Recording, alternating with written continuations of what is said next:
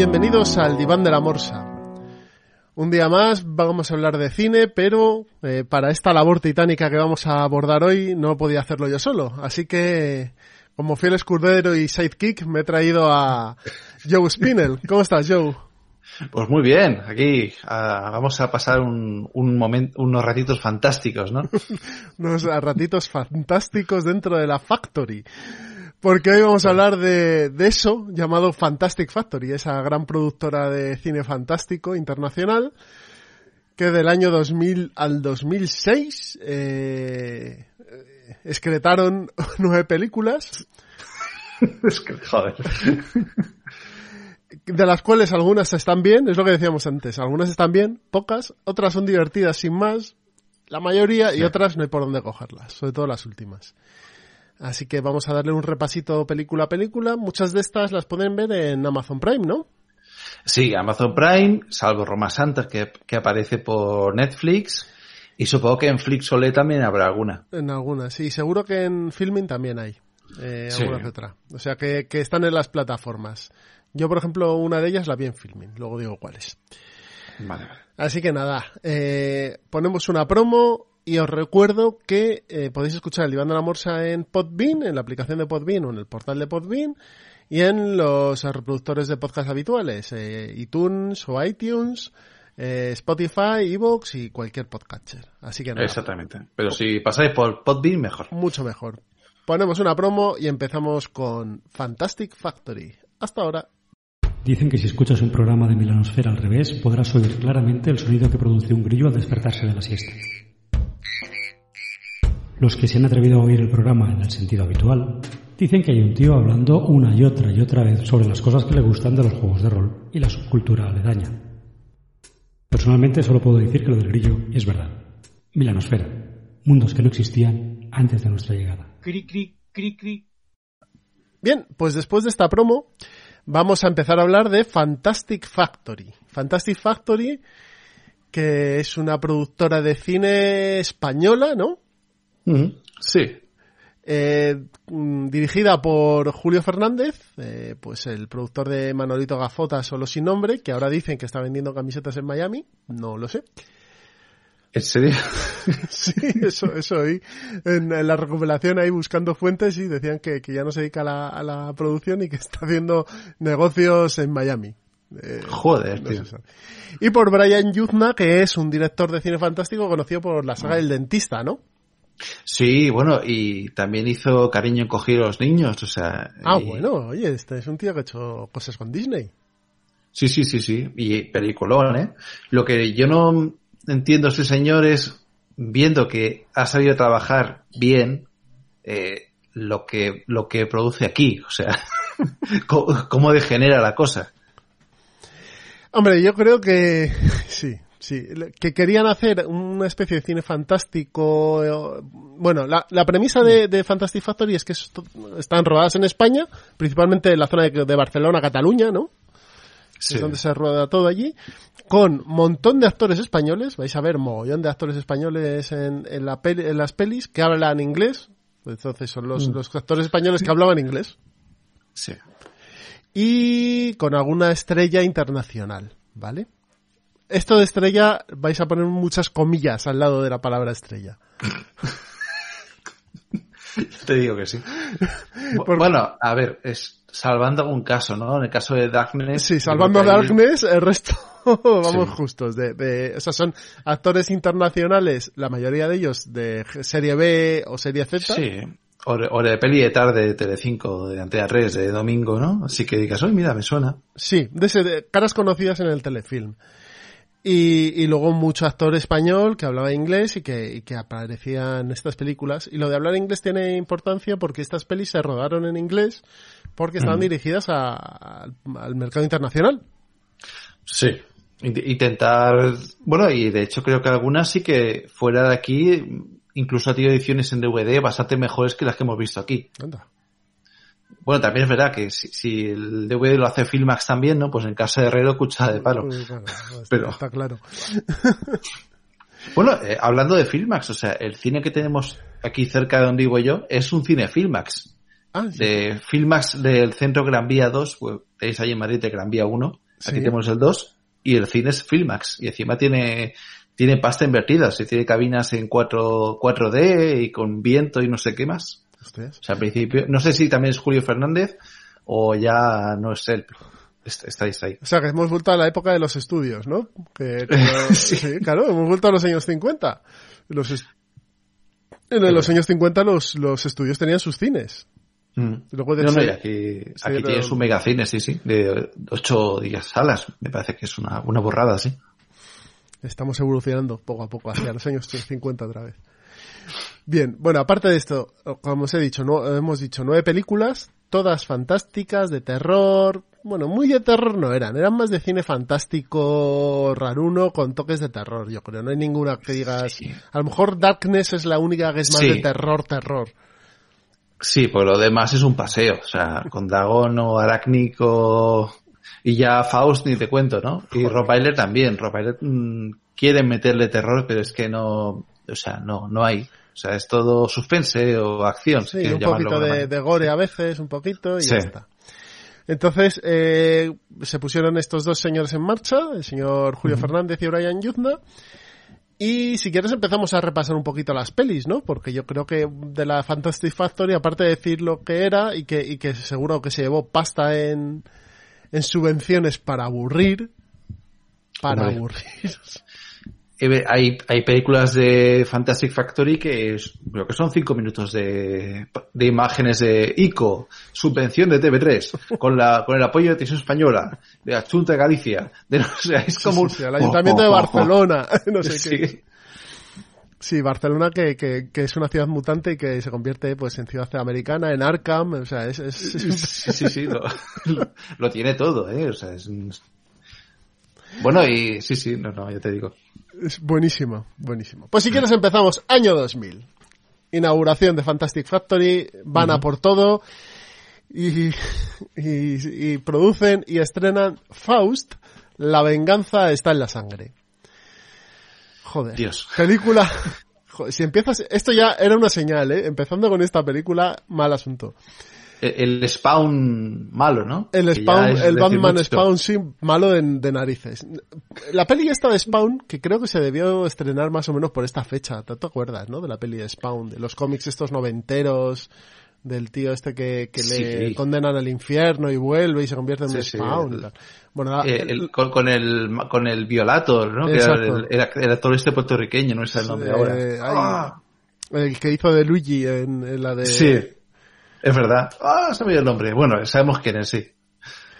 Bueno, pues, pues Spawn, que, que el cómic era de McFarlane y que bueno, era un poco, a mí nunca me gustó Spawn. La verdad es que a mí en los cómics de los 90 me, yo me desconecté bastante en esa época de los cómics. Normal. Pues la peli era, era, no era ni entretenida. A mí me pareció un mierdón de mucho cuidado. Sí. Muy mala. Eh, los, los efectos especiales eran cutrecillos para ser una peli de con pasta, ¿eh? Pero bueno, eh, se salvaba porque había una legión de, de admiradores y de seguidores de Spawn. Y aquí Brian Yuzna, director de esta película, decide hacer un Spawn más oscuro, más siniestro, que hasta cierto punto tendría gracia. Pero claro, cuando tienes a Mark Frost como eh, intérprete principal, Dios. Pues ahí es cuando empiezan las cosas a, a, a- fallar. Mark Frost, que seguro que no le conocéis, tiene un problema y es que tiene un ojo que se le va un poco hacia un lado. Y claro, yo me tiré toda la película mirándole el ojo, diciendo, se le va, no se le va, se le va, no se le va. Y, y es una actuación horrible. Por aquí tenemos a Mark Frost haciendo de Faust, a Isabel Brooke, Andrew Divoff, que este le conoceréis más, es una cara de estas habituales en el cine fantástico. Este es el de Wishmaster, ¿no? Eh, no, eh, eh, creo, creo que te refieres al Jeffrey Combs. No, no, no, Andrew Divoff es el de Ah, Wishmaster. también, también tiene la cara mal, sí. Perdón. Y luego está así, el otro que también tiene la cara, que es Jeffrey Combs, que es el de Reanimator. Están ahí. Es verdad, Wishmaster, que era el, el genio, sí, que Sí. hay una trilogía, ¿no? Creo que son tres. no sí, son de tres las de Wishmaster. Y Es luego un poco te- Jordi, Jordi González eh, americano. sí. pero en grande. Este Grande. González chiquitín y este es enorme. Y, y luego tenemos a Bonica Van Campen y a Fermín Reixac en el lado español. Y luego, Sí, eh, Y, y también salía Jennifer Rope, que era la que presentaba música así. Creo que hace un, aparece por aquí, sí, no me sí, recuerdo sí, bien. aparece, sí aparece, Jennifer. Que también salía haciendo de bruja malvada en El Capitán Trueno y el Santo Grial. Hostia. O sea que no sé si habrá hecho un papel más, pero mm, joder, tía, elige, Elige mejor. elige, sabiamente, por favor. Jennifer Lopez, sí es verdad. Bueno, pues, eh, ¿qué nos cuenta Faust? Esta gran película. Eh, entrar en, el, en detalle sería un poco escabroso, así que lo vamos a resumir en que un artista eh, al cual le han matado a su novia, el cuervo, eh, claro, o sea, eso no Sí, es, sí, el- sí, sí. es- no es una mezcla del cuervo con Spawn y con Batman. Es Y con un eso. poquito de lobezno, ¿no? Con un poco de está- eso, eso. Pues este hombre le, le, le matan a la novia, él es artista, y, mm, y el, el diablo, una especie de diablo, un- le, le hace un, un- llega a un pacto con él, como llegó en su momento Fausto con, con el demonio, y le vende su alma. Y a cambio de eso él eh, se convierte en una especie de superhéroe, ¿vale? Para que os hagáis una idea. Es un superhéroe vestido de rojo con pinta de diablo y al del cual le salen dos garras enormes de las manos. Estilo, como ha dicho Joe, estilo lo vendo, ¿no? Sí, sí. Sí, pero en los lados, ¿no? Como una, fue a los cuernecitos, ¿no? Es como unas garras un poco... No, son dos, dos garras. En vez de tres, son dos. Más largas y que se le, mueven más. Que se ve que, que están peor fijadas. Y bueno, el tipo este acaba en un psiquiátrico y, y al final eh, hace- entabla amistad con, con su, su, su terapeuta y todo termina en que hay una gran conspiración para invocar a, a un serpentón enorme Sí. tenemos escenas subidas de tono, en la cual Bonnie Mancapen y Mark Frost se rozan en una en una ducha. Eh, tenemos a Jeffrey Combs haciendo de, de policía duro y, y- pero Sí. que después se convierte en un sectario. Tenemos a- cosas tan penosas como que la protagonista Isabel Brooke ha, ha sido violada de joven, de niña, que la actriz que hace de niña es eh, Michelle Jenner, además. Hostia. Eh, y, y tiene una imagen borrosa de quién lo hizo y la llama el hombre suave con dos cojones. Ah, por Dios. ¿Te acuerdas de eso? Del tío ese que tiene Sí, la cabeza sí, que parece sí, una goma.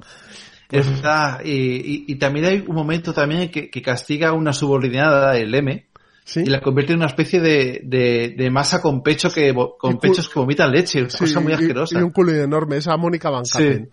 Bueno, Ah, al final se monta un, un carajal enorme de peleas con la bicha parda, con el demonio y demás.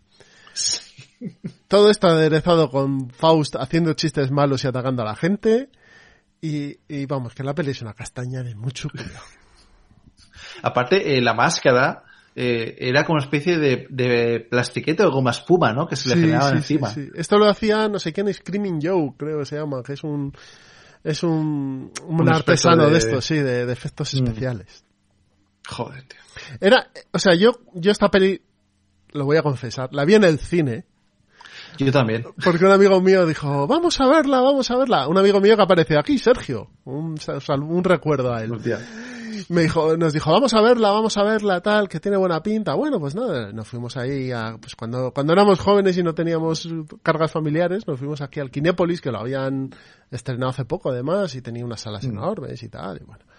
Y joder, y, le- y, le- y la peli al final, en medio, cuando ya salió del hombre suave y demás, la gente descojonándose en el cine, haciendo chiflos. Bueno, bueno, bueno.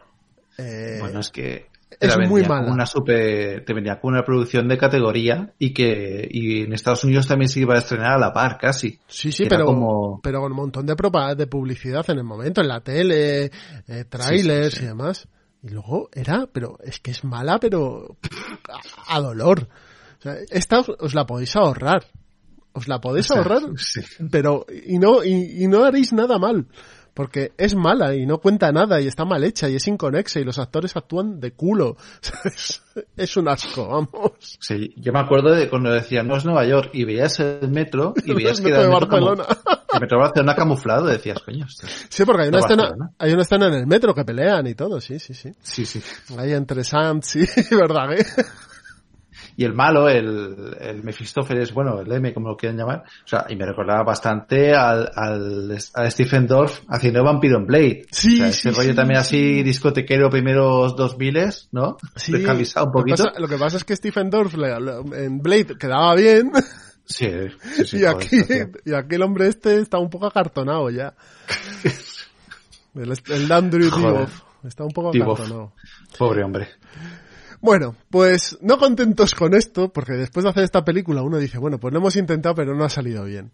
En el año 2001 y a cargo de Jack Shoulder, Ah, eh, estrenan Arachnid.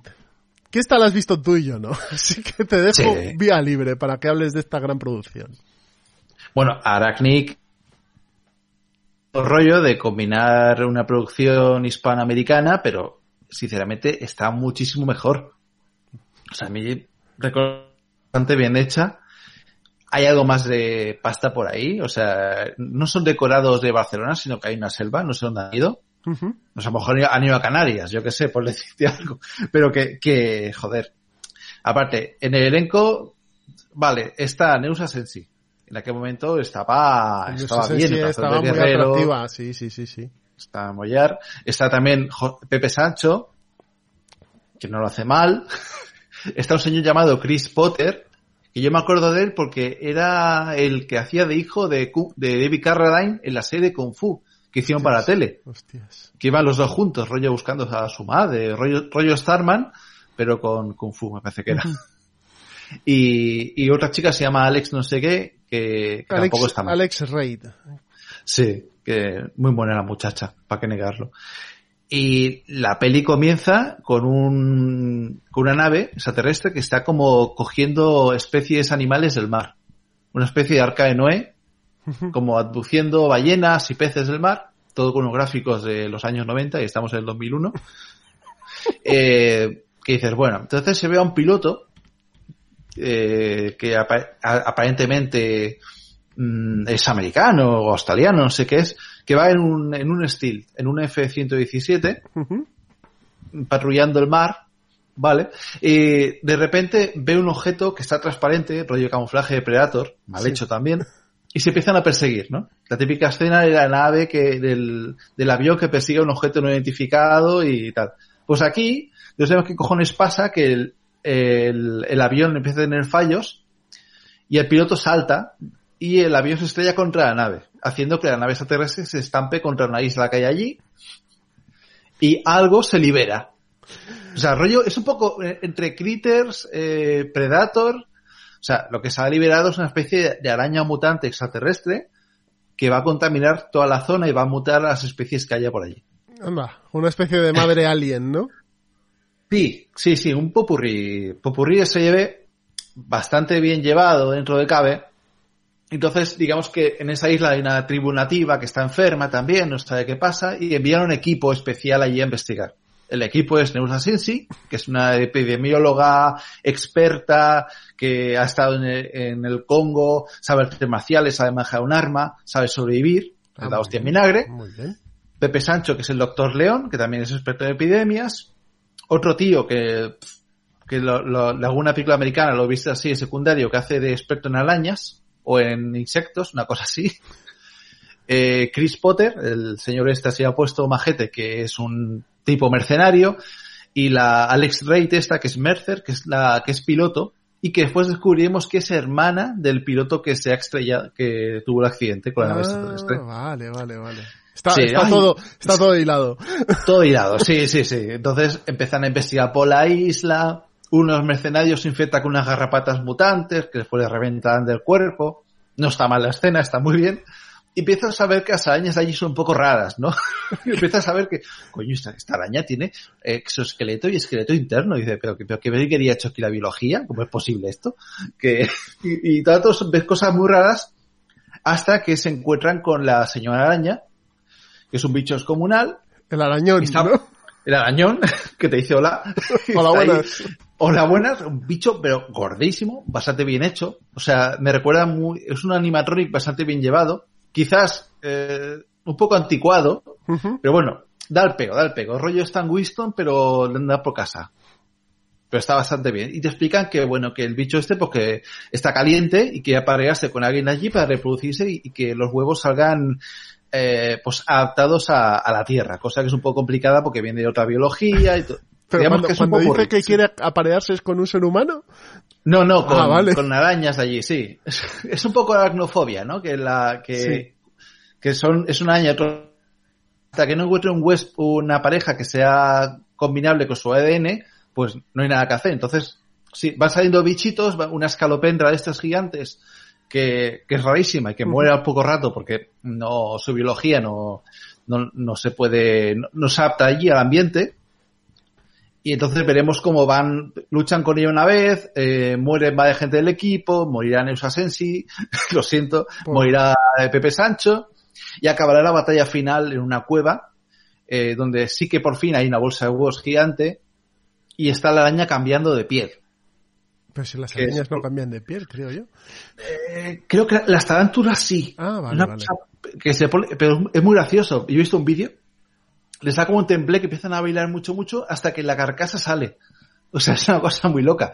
Eh, aquí no, aquí es una bolsa de huevos asquerosa que va, va como moviéndose y acaba la batalla allí, con la Mercer, el Chris Potter y un mercenario más por ahí que sobreviven a duras penas. Mm, vale. Pero la, se la cargan, dicen ellos, ah, hemos acabado con la araña. Y se ve encima de, de un, de un promontorio allí, de, una, de una montañita, una que está mirando más pequeña.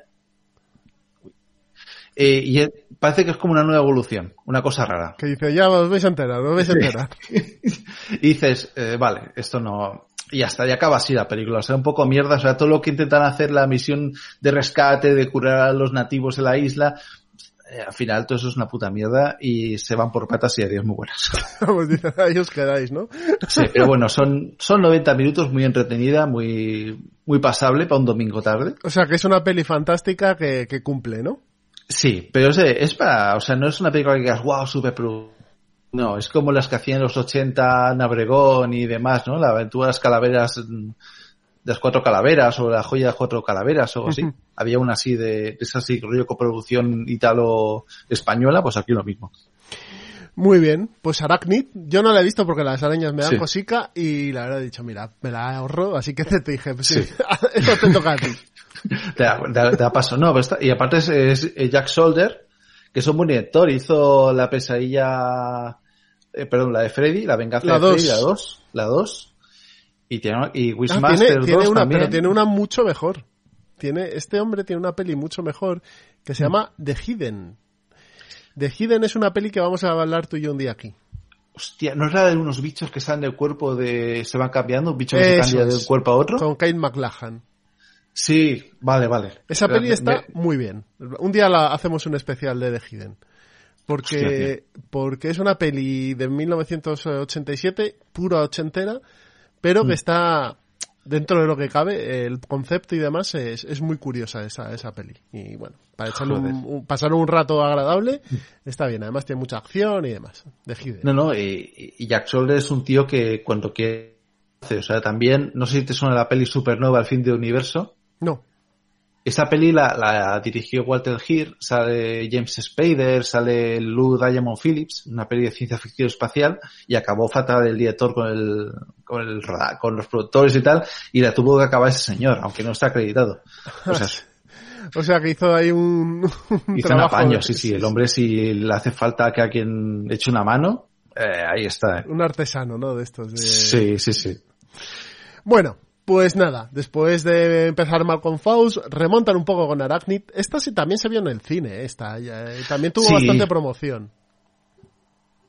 Sí, sí. No, yo, yo recuerdo esa peli y en su momento dije, hostia, me ha gustado. Pues en el mismo año 2001, y junto con Stuart Gordon, que Stuart Gordon ya son Hmm. palabras mayores, es el, Sí. el señor de Reanimator, el señor de From Beyond. Eh, Son, son dos colegas, ¿eh? Porque parece que el productor de Reanimator era el Jutland también, puso Sí, pasta ahí, sí, o sí. sea que yo creo que son un grupo de colegas que se juntaron en un bar, oye, que... Pero bueno, que, que este hombre, el Stuart Gordon, algo mejor es. Que, Sí, que- sí, que claro, claro. 2001, Dagón, la secta del mar. Inspirándose en el relato corto de H.P. Lovecraft, eh, La sombra sobre Innsmouth, eh, Sí. elaboran una película que he de deciros, y esto, esto a lo mejor alguno, alguno me manda a la mierda y tendrás razón, que es bastante fiel al, al relato original. Es bastante respetuoso, sí. eh, Sí, es bastante fiel dentro de lo que cabe con tomándose las licencias, porque bueno, el relato original daría para un episodio de 45 minutos en la tele y estirándolo un poco. Sí. Sí, porque eh, y eso que es de los largos, pero no, no daría para mucho más. Y aquí lo que tenemos es la adaptación de ese guion original, de ese eh, relato. Entonces, el relato de, de Lovecraft es un señor que está investigando unas antigüedades y un pueblo y demás, llega al pueblo, eh, le, le intentan capturar unos seres con forma de sapo o de pez, dependiendo, dependiendo de Sí. quién sea. El hombre se escapa de allí como puede y, y al final os lo cuento y así os leéis el relato que merece la Hmm. pena. Sí, no, no. Y esta película es para más o menos lo mismo, ¿no? Sí, eh, aunque claro, está bien. Pueblecito costero de Galicia. Galicia. Eso está muy bien. Calidad de. y es una especie de. eh, porque Prota aquí es una especie de, de genio de las finanzas, ¿no? Que es un actor que yo no he vuelto a ver nunca más, que se llama Ezra Gooden o algo así, Sí, Ezra Gooden. con unas gafitas que parece un Harry Potter mayor. Sí. Y, y que su novia es nada más y nada menos que Carmen Meroño. No, y tiene Raquel, dos amigos. Ra- Raquel Meroño. Raquel Meroño, perdón, Carmen Meroño. Hostia, ¿qué estaba pensando yo? Eh, Raquel Meroño, ¿vale? Que aquí está muy guapa, el- que parece que aún salían a salir de clase. Sí, aquí está muy jovencita, Ana, muy jovencita. Sí. Ya te digo, eh, hola. Y está con una pareja también mayores que están todos juntos en un yate, ¿no? Eh, bordeando la, la costa de Galicia, que dices, ya habrá zonas para ir en yate, ¿no? Con mejor tiempo.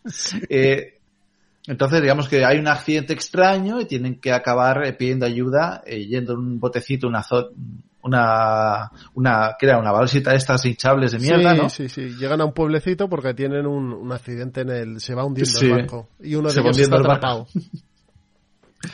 Eh, y bueno, también está Paco Raval aquí, que Bueno, es su último es- papel. Exacto, es la última peli de Paco Raval. Manda cojones. El hombre eh, lo hace, hace de borracho, me parece también en el, relato de Lovecraft también hay un personaje así, ¿no? Sí, sí, hay un borracho que es el que le dice que, pero ¿qué haces tú? Que estás loco, que te va a pasar. y, y entonces vemos que él tiene flashbacks también, ¿no? Que es una cosa que me pasa en el relato, ¿no? Flashbacks descubrirá el culto a, que aquí lo llaman Dagon, Bueno, Dagon, Dagon. sí, sí, sí, y con la, con la Macarena Gómez, eh, Haciendo de, haciendo de, de profunda, de híbrido. profunda, sí, sí. Porque lo que pasa aquí, amigos, es que hay un dios primigenio que es eh, una especie de, de, de- bueno, iba a decir de pescado, de rana gigante más o menos, para que os hagáis una Sí. idea. Y los que viven en el pueblo pues son híbridos. Eh, híbridos de, los hijos rana con humanos. Y Macarena Gómez es el resultado de esa hibridación. Entonces, Sí, sí. bueno, pues al final hay rituales, gente que le cortan la cara. eh, bueno, pues Sí, verdad, porque claro, para intentar ma- mantenerse apariencia, para int- intentar mantener la apariencia humana, van, ¿no? van robando caras de gente. Sí, y se la van poniendo adelante. Es que. Bueno, a ver, tiene cosas Claro. que, que son un poco, pero ¿qué me estáis contando? Pero lo bueno de la peli es que es muy alegre. Y vas Sí. muy alegre en el ritmo. Y vas de un sitio a otro y el hombre va por Galicia. Y Galicia en es- tiene, tiene un tipo de forma de ser, los pueblos así muy abigarrados, todo muy oscuro, la lluvia y tal, que le da un, un toque bastante interesante. Eh, las actuaciones, pues bueno, no son muy allá. El único que No. actúa bien es Paco Raval y está con el piloto automático. Sí, el hombre, yo no se sabe si había dejado de actuar o sigue, o sea, Sí, claro, está el hombre ahí. Sí. que- Pero bueno, que canta rancheira, ¿no? ¡Oh! No, no. Vete de aquí, borracho. Sí, porque además es el único que no es un híbrido. Sí, sí, pobre hombre. y al- El flashback también está bastante bien, como Sí. explica en el origen, ¿no? Sí, los- es el flashback de Paco Raval, que, que llega el oro Que era, y, que era niño, sí. y se olvidan de Dios y se ponen a, a adorar a Dagón y tal. Bueno, la, la, es, un, es una adaptación de relato este de La sombra sobre Innsmouth. Sí. La película está graciosa. Sí. Si la veis y os queréis pasar un, caso, un, un rato gracioso y ver la última película que rodó Paco Raval, pues es esta. No es una gran Mm. Sí. película, es algo, yo Arachnid no la he visto. A mí me parece bastante mejor que Faust de aquí a Lima. Hombre, sí.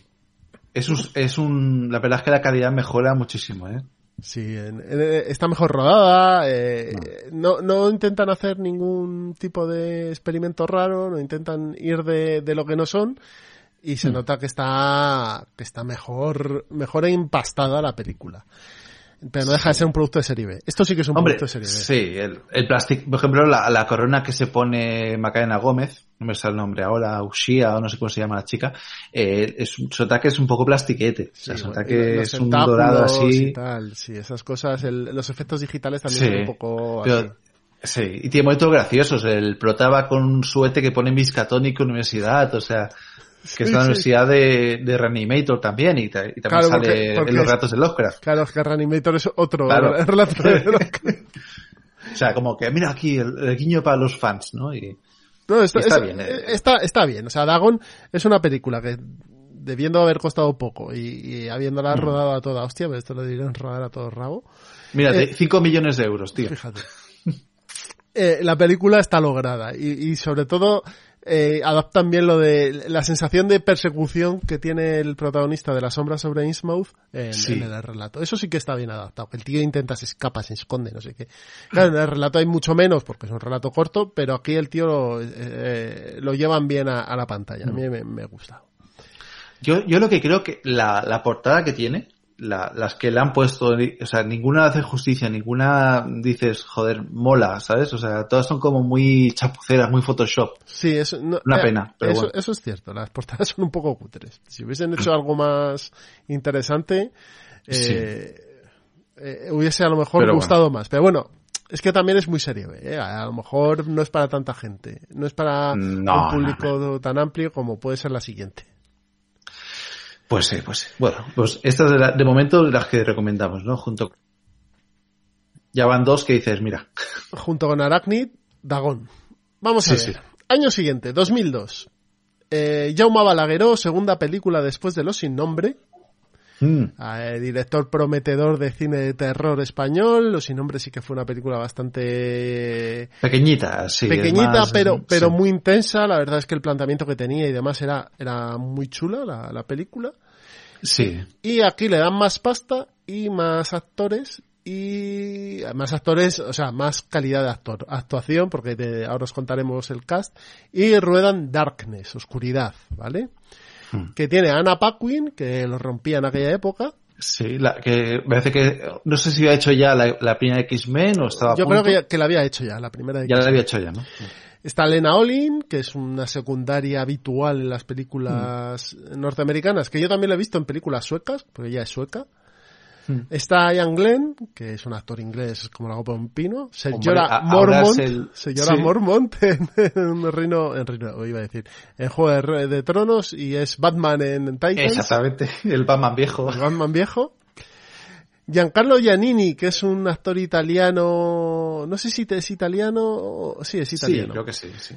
que ha aparecido en bastantes pelis estadounidenses. Yo lo recuerdo en Aníbal, por ejemplo, Mm. y en Mimic. En Mimic, no sé si tú la has También, visto. sí, que era es el pa- zapatero, sí. Es el padre del niño autista. Sí. Y tenemos Que, va con el tec, tec, tec, con las ¿no? dos cucharas ahí, tac, tac, tac, tac, que hacía el mismo ruido Sí. que, los, que los bichos. Y por eso no se lo mata, comían. Y luego tenemos a Fele Martínez eh, poniendo el, el- la nota española, que es, de los Sí. pocos, junto con Fermín y Rishac. Eh, Fele Mm. Martínez, que además también estaba en el candelero, pues no sé si había hecho ya, bueno, sí que había, había hecho ya, ¿cómo se llama la peli- primera película Tesis. de Navar? Tesis, y la otra peli, la de mm, Abre los ojos, que sale menos, pero bueno, estaba por ahí el hombre. Sí. Aparte, eh, después hablaremos de la relación de Fele, Mar- de Fele Martínez con, con Ana Paquin aquí. Ah, vale. Sí, Sí, es sí. un poco turbia. Sí. es un poco todo muy turbio aquí. Bien, bueno, ¿qué tenemos aquí? Tenemos una película de terror clásico. Hay mucha gente que le da palos a, a Darkness. A mí, como película de terror, y, ya fuera de esta lista de, de Fantastic Factory, es una peli que me gusta bastante. Tiene sus errores y se nota que Balagueró, bueno, pues tiene sus sus, mm. sus eh, manías y además era una segunda película que también hay que hay que verlo pero la peli está rodada de una manera que comparada con las otras tres no tiene nada que ver Nada, nada. Nada que ver. Eh, los actores, eh, aunque están un poco perdidos algunos, la interpretación de estos tíos en, en modo plano superan al resto. Y lo que tenemos es una historia de Casa Encantada, ¿no? Sí, en el fondo sí, de una casa encantada, de... Sí, vamos a acabarlo así, sí. De bueno, de sectas, sí. Pero sí, el, fondo Casa Encantada. De rituales y, y, en el fondo la oscuridad como tal es un personaje más de la película. Mm. Eh, la ves avanzar por la casa, ves cómo va influyendo en los, en los personajes y, al final la, la, oscuridad sí que va eh, influye, ganando, ganando la partida en esta película. Es, mm. Esta película habla de una familia norteamericana que se va a vivir a Barcelona, pero no se va a vivir a Alborne, sino que se va a vivir a una casa en medio del campo. Exactamente, una casa medio de campo porque el, el hijo, pues, eh, digamos que hubo un tipo de suceso, trama, ¿no? Un, algo pasó en su infancia que, digamos que se fue a vivir a, Estados Unidos y el, el ahora abuelo, el padre se quedó viviendo ahí, si no me equivoco, ¿no? Sí, exacto.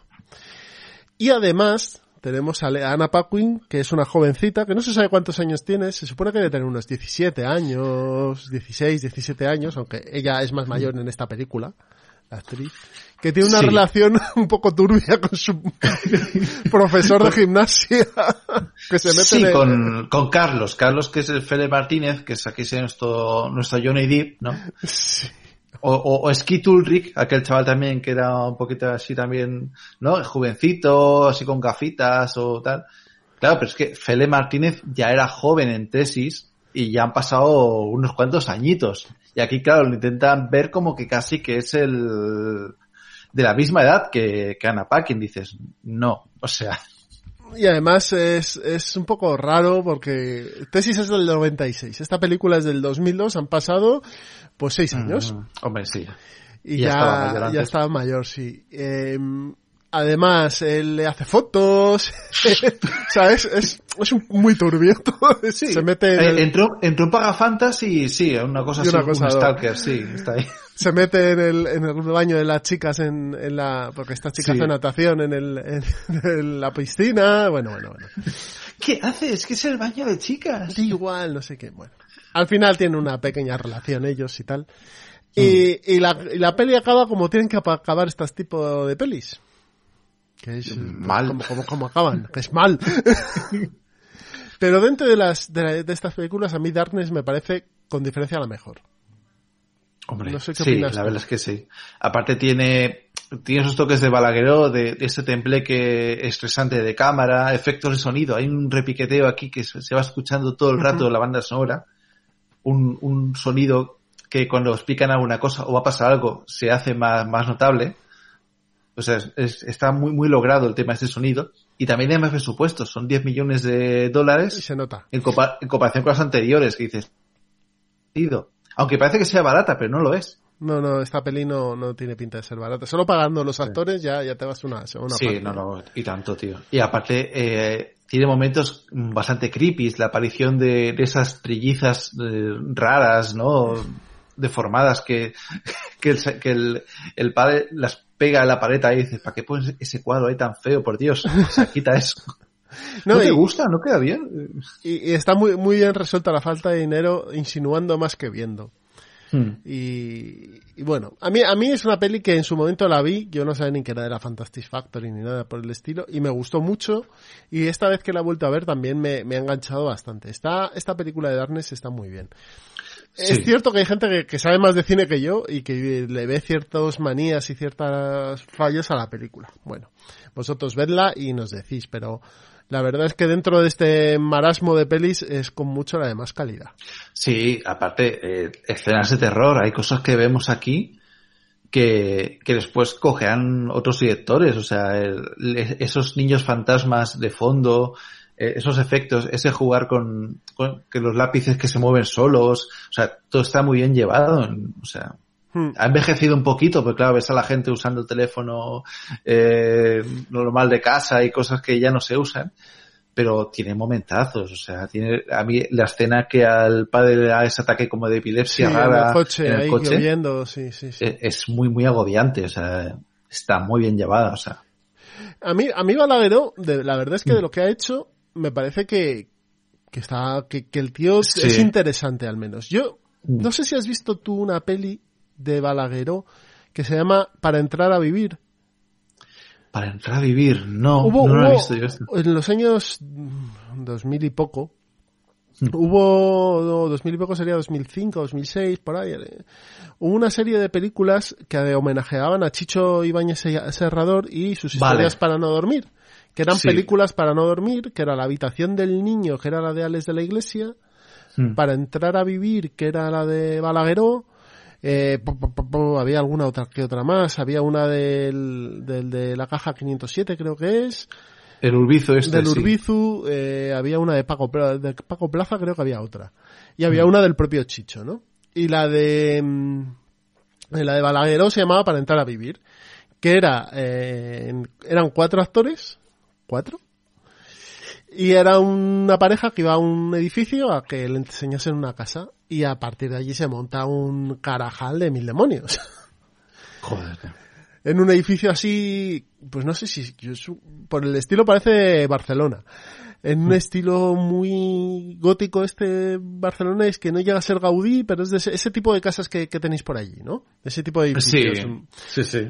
Eh, bueno, a mí me ha parecido, es un mediometraje, son 60 minutos y está muy bien eh, para, para entrar a vivir. Y a mí me Mm. Ah, parece pues que, la, que la lo- buscaré, la buscaré. pues sí, además te la ves en un plis, es que son 60, es una horita. Mm. Eh, me parece que lo que hace está bien, la verdad que es bien, está bien y demás. Lo que pasa es que yo creo que este hombre ya debe estar fuera un poco de, ¿no? de del mercado. Y intentó volver con una que se llama Musa, Ah, que yo no la he visto, pero digamos que un poco se distanció de Paco Plaza. Eh, Paco Plaza sí que creo que ha conseguido continuar con el... Pues, se ha adaptado un poco al terror moderno con... Es una muy buena peli. De- ¿Con qué peli que se te ha cortado? Perdona. eh, Verónica, Verónica. que es la de Caso Vallecas que hizo. Paco Plaza y se nota bastante que ha sabido un poco coger el testigo de todo lo que habían hecho anteriormente y readaptarlo al terror de ahora que hace James Wan, por ejemplo. Entonces está muy bien llevada. Pero yo me acuerdo de esa época que había el nuevo terror así que hacía Balagueró, que hacía Nacho Cerdá también, que después ha dejado el cine, gracias a Dios, y ahora es el dueño de, de la cadena esta de cines Wise, la Fenómena. Y, y está Paco Plaza. Que empezaron así con este rollete, se ha quedado Paco Plaza y menos mal, pero sí, Balagueró digamos que ha quedado un poco ya, como frágiles ya se notaba un poco el cansancio del rollo que hacía. No sé, ¿cuál es de, de aquel hospital Sí, con la, sí, sí, sí. Sí. con la Calista Flockhart, que dices, hostias, la, la peli podía haber dado más y sí, estaba bien, había algún susto y había miedo, pero, mm, ¿sabes? No sé, se quedaba como en nada. Era un poco el, el último intento de dar el salto al cine americano, pero sin mucho éxito tampoco. Bueno, pues eh, nos ha dejado buenas películas, Ba- Balagueró. Nos ha dejado Los Sin Nombre, que es un peliculón. A mí me parece que está Mm. muy bien. Es verdad. Eh, Darkness, que también está muy bien. Y luego, bueno, la parte de Rec, sobre todo la primera, es una peli muy chula. Sí, la segunda, mm, después la vuelves a ver y no está tan mal. O sea, era un poco a, un poco rollo Aliens, ¿no? Así a lo... Sí, pero bueno, la, Vamos a ver la- qué pasa. la- la cuarta es una mierda, como... Ah, no, esta es la del barco, ¿no? Sí, la que vuelve no me, la... no me gustó nada. La Manuela Velasco, pero no la he visto, tío. No me he atrevido a ver. A mí la primera me parece perfecta. Luego ya las Sí. otras. Hombre, fíjate, es lo petó que tuvo esta El remake, La yo lo he visto. americana. El remake americano y está bien también. Esa es la misma. Quarantine, ¿no? Quarantine, quarantine. bueno, seguimos. Eh, estos debieron ganar dinero aquí porque en el año 2003 se animaron y a cargo de Paco Plaza eh, estrenan Roma Santa, La caza de la bestia. Ahí está. Película con Julian Sands, Warlock, que nos pudisteis oír en el aquí a este señor, a mí y, a- y al señor Albert PR17 en, en la viñeta hablando de, las, de la trilogía Warlock. Virgen Santa, tío. Joder, la última es ter- ter- ter- terrible. Bueno, Julian Sands, eh, actor de Warlock y, y, bueno, y de alguna película más. ¿Este hombre salía en Memorias de África, Julian Sands? ¿O me estoy equivocando yo a lo mejor? No, eh, ese no era el... era el Klaus Maria Brandauer, me Es parece, verdad, o un rollo es así. verdad, es que- verdad. Es que tiene yo un aire yo lo he visto en Agnofobia, que era el experto en arañas, que aparece para morir. Y, y cuál más. Y a, a capitulitos sueltos. Hizo también, salió por Smallville y Ah. alguno más. Y también sale también en, en, en Gotham, en la, en la serie de Gotham. Ah, vale.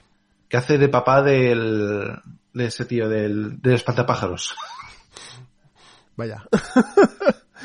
bueno, Julian Sands, actor que Sí, iba, sí. iba para promesa y, y no sé, y no, y no. Y al final fue que no. El, hom- el hombre, yo creo que se ha encasillado en eso y ha dicho, mira, Ya, ya, no, ya se me pasó el tren. Elsa Pataki, la, la- la señora de Thor, aquí jovencísima y, y bueno, pues esa Pataki, todos la conocen. hombre, aquí tiene una escenita que si un día se encuentran eh, Chris, Chris Hemsworth y Julian Sands, dirá, "Oye, yo, a tu mujer le, le he tocado, eh. Julian Sands muere. Inmediatamente. Y tenemos... esa pareja me- menos erótica y con menos química que he visto, tío. ¿Qué va? Si se llaman muy bien, al parecer. Yo les he visto en... eh, Yo les sigo en Instagram a, No, no, a Elsa digo- Pataki. digo Julian y Elsa, ¿eh? Digo, Ah, vale. no, no, hombre, no, los otros sí, sí, sí. Nosotros sí, ahí- Hacen el animal los dos igual, es decir, se ponen a hacer ejercicio y dices, madre, amor hermoso. Y, y, y por lo que parece se llevan bien, tienen como do- 200 hijos, o sea que... No, eh, ella hizo una, una serie para Netflix australiana de sirenas, que ella hace de reinas sirenas y no sé qué pollas, y no está mal, lo, lo hace muy bien. Y, tiene- y se- está, está potente. Lo que está, sí, es de- pero potente de fuerte, o sea, la pata que ahora Sí, está, sí. que vamos, que te da una hostia y te viste de torero, ¿eh? Sí. Bueno, tenemos también por aquí a John Shari- Sharian a- Mm. y al gran Gary Piquer, Hombre, a Maru Valdivieso. Jo, a Maru Valdivieso, soy un abuelo cebolletas, te lo voy a contar. A Maru Valdivieso la vi yo en una obra de teatro aquí en Madrid, em, que se llama Las Criadas, que ahora mismo la están haciendo, la están, eh, la están re- representando, pero que, que haciendo el papel de la señora. Eh, y las criadas eran Emma Suárez y Aitana Sánchez Gijón. hostia, tío. Era un, pe- un pedazo de obra. No te puedes hacer una idea. Que aquí hace de la, ¿cómo se llama esto? Hace la hermana mayor de, Sí, de la del mujer, Zapataki. Y, la, mu- y de la mujer de Roma Santa. Sí, exactamente. Y tenemos también por ahí a Laura Mañá, que también, también hace, sale por Mm. ahí de, pues esto, de, de, de, eh, víctima, ¿no? Sí, tenemos una de tantas, sí. Roma Santa, de Paco Plaza, como hemos dicho, la peli Ujú. quizá con mayor producción de todas estas. Sí, la verdad es que tiene tema de vestuario, tema de fotografía, todo está muy, muy cuidado, ¿eh? Eh, y nos cuenta la historia de Roma Santa, que tú te la conoces, ¿no? Del, del Sí, asesino. exactamente.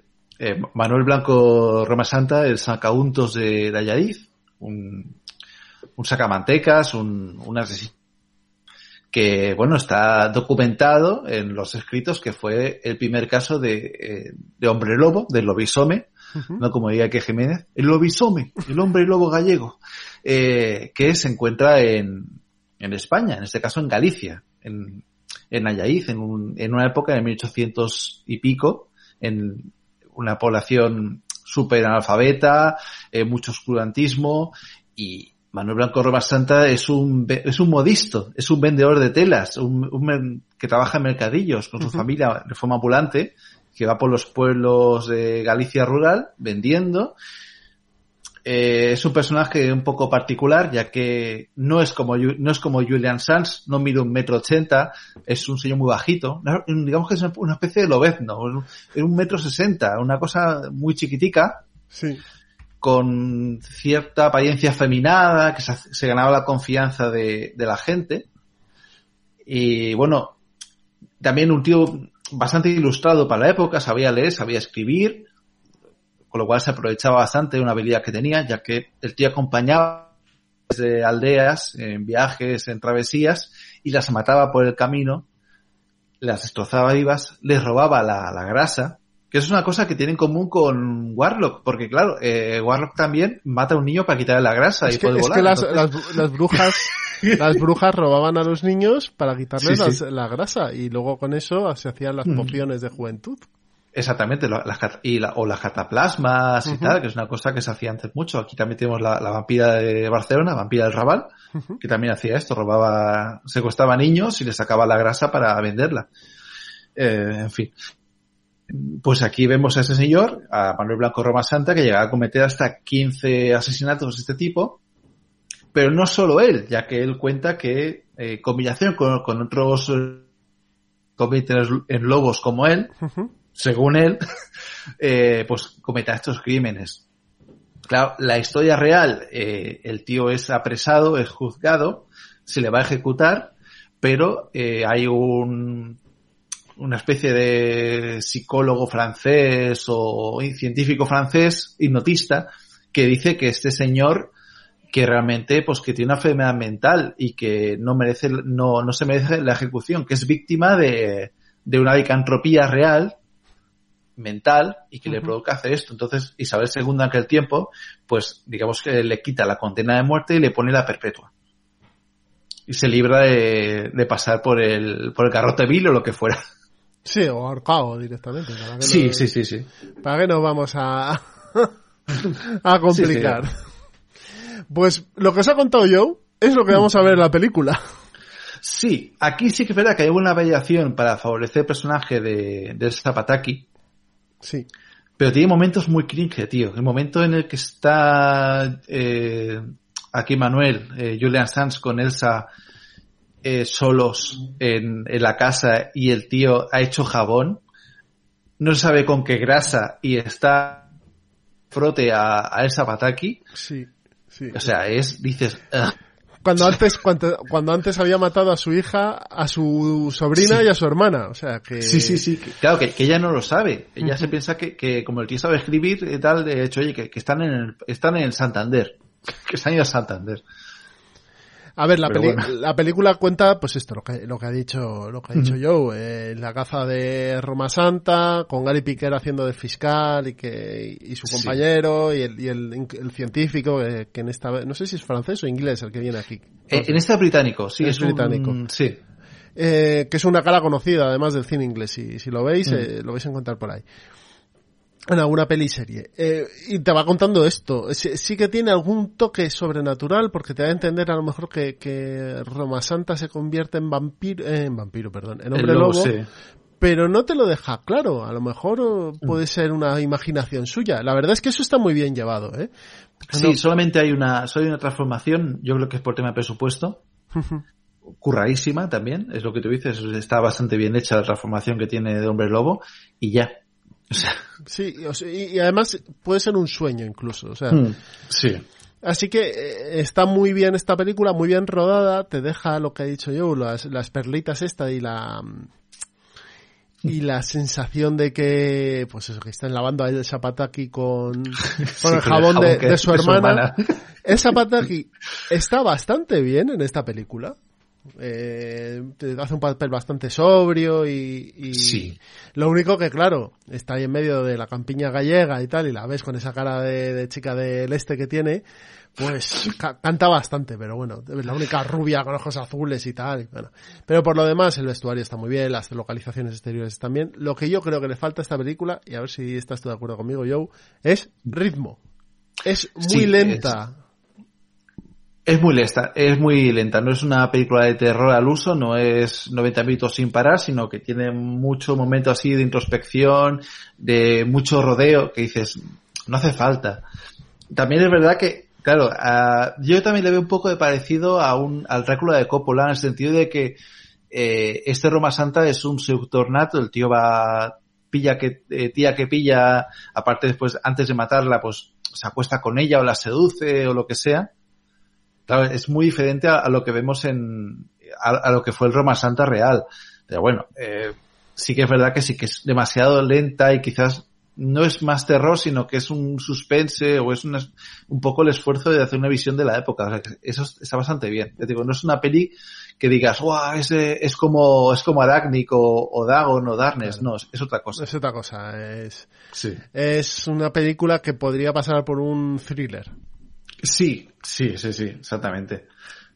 Es un, aparte, eh, la portada me hacía mucha gracia porque la portada era el hasta los ojos que recordaba un poco al Pacto de los Al Lobos. Pacto de los Lobos, En aquel sí. tiempo también lo había petado. yo creo que se, que lo sí. hicieron así aposta ¿eh? un poco Sí, sí, sí, porque yo, yo recuerdo el Pacto de los Lobos que a mí esa película me flipó y la atmósfera y todo y, y lo, aunque es muy larga, pero está muy bien, o sea, tiene un montonazo de acción.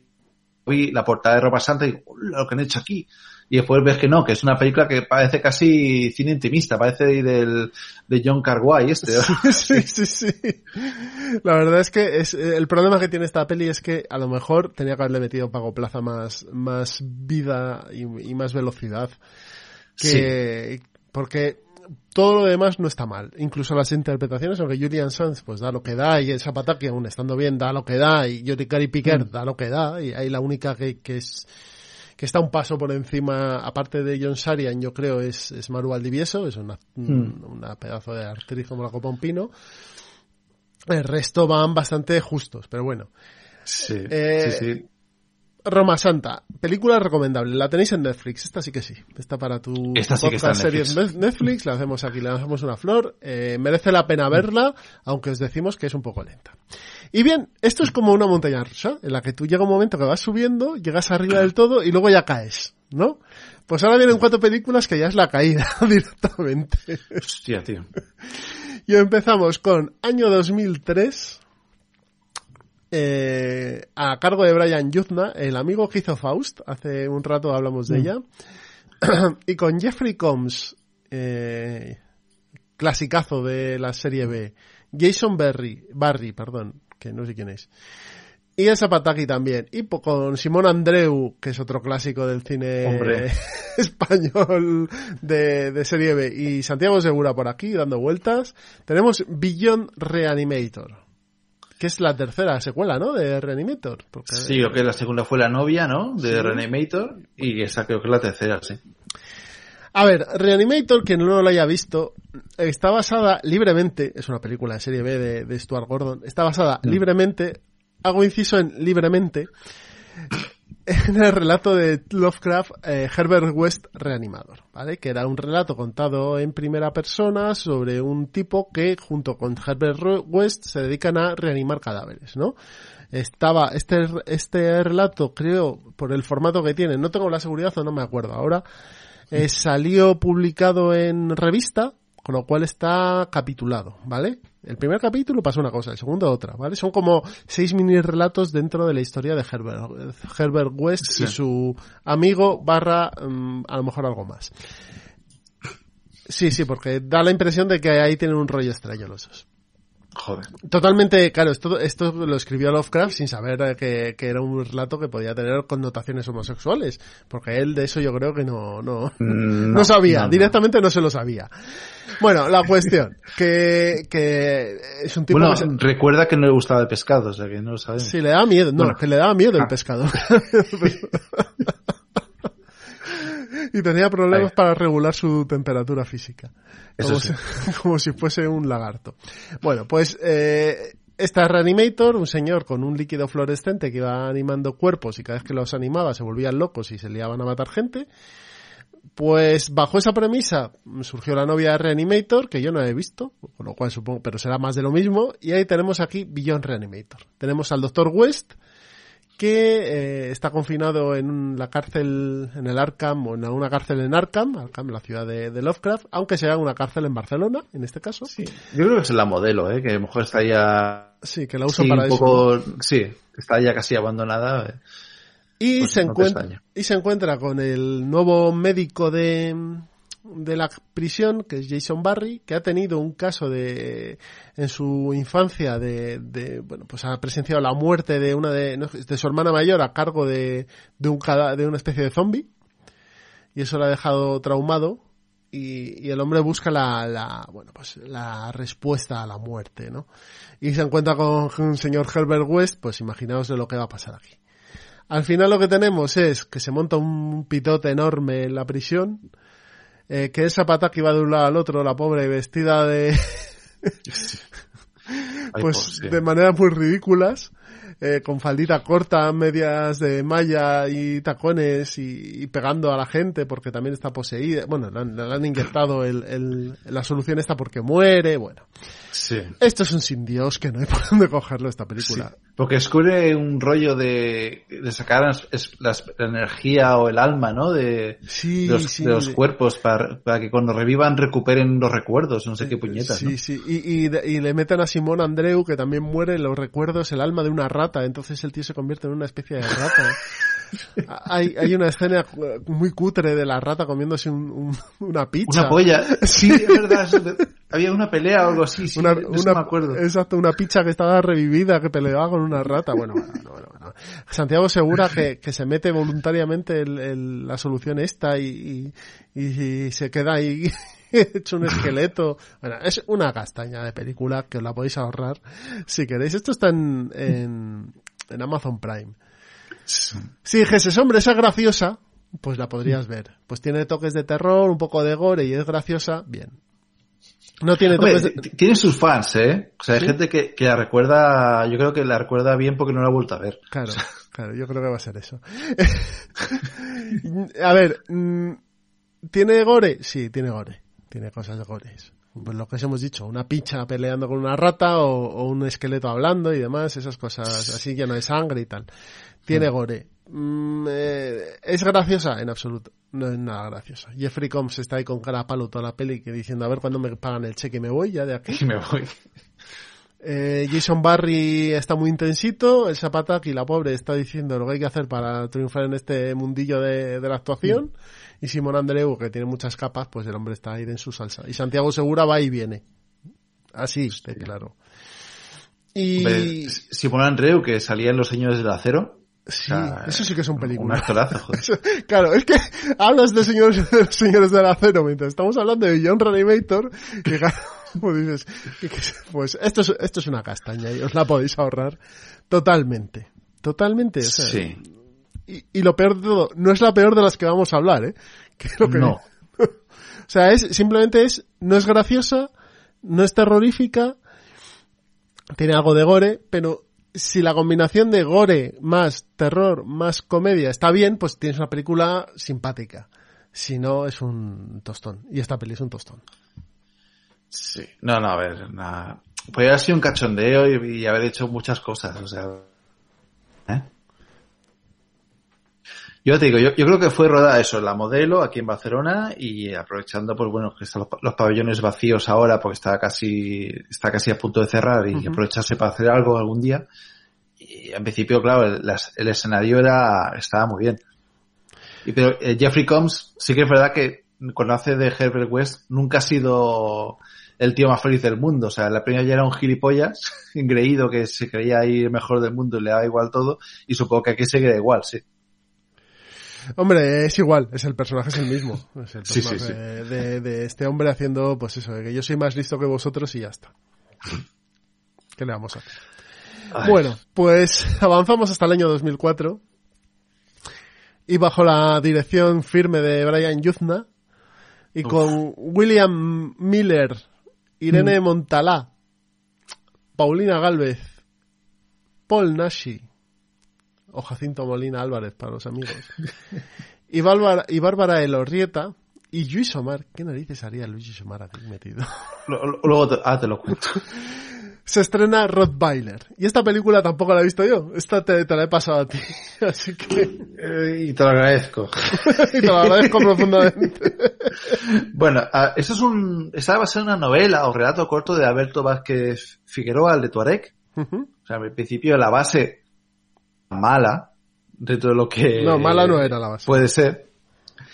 Y eh, Rob Myler es un futuro que ya ha pasado, es un 2018. Esta peli fue en 2004, pues se, se avanza al futuro 2018, la sociedad se echa mierda. Es, está, esto pasa en el sur de España, aunque todo lo que se ve rodado en Barcelona, y en Descampados de Barcelona y en la playa de Besós. Y vemos a un tío llamado Dante, que es William Miller, un tío que es bastante guapo, bastante- es un actor que aún sigue en activo. Sale La Monja Guerrera también, eh, recientemente. El tío, pues, cuando lo llaman para algo, el tío lo hace, es competente. Aunque al pobre, pues, aquí le, le, le caía un papelón de la hostia. Y es un fugitivo. Dante es un fugitivo de una cárcel futurista, que no sabemos por qué está encerrado en esta cárcel, y huye de la cárcel con un compañero, ¿no? Al principio la peli no es terror, es una película de fugas pero muy mal llevada.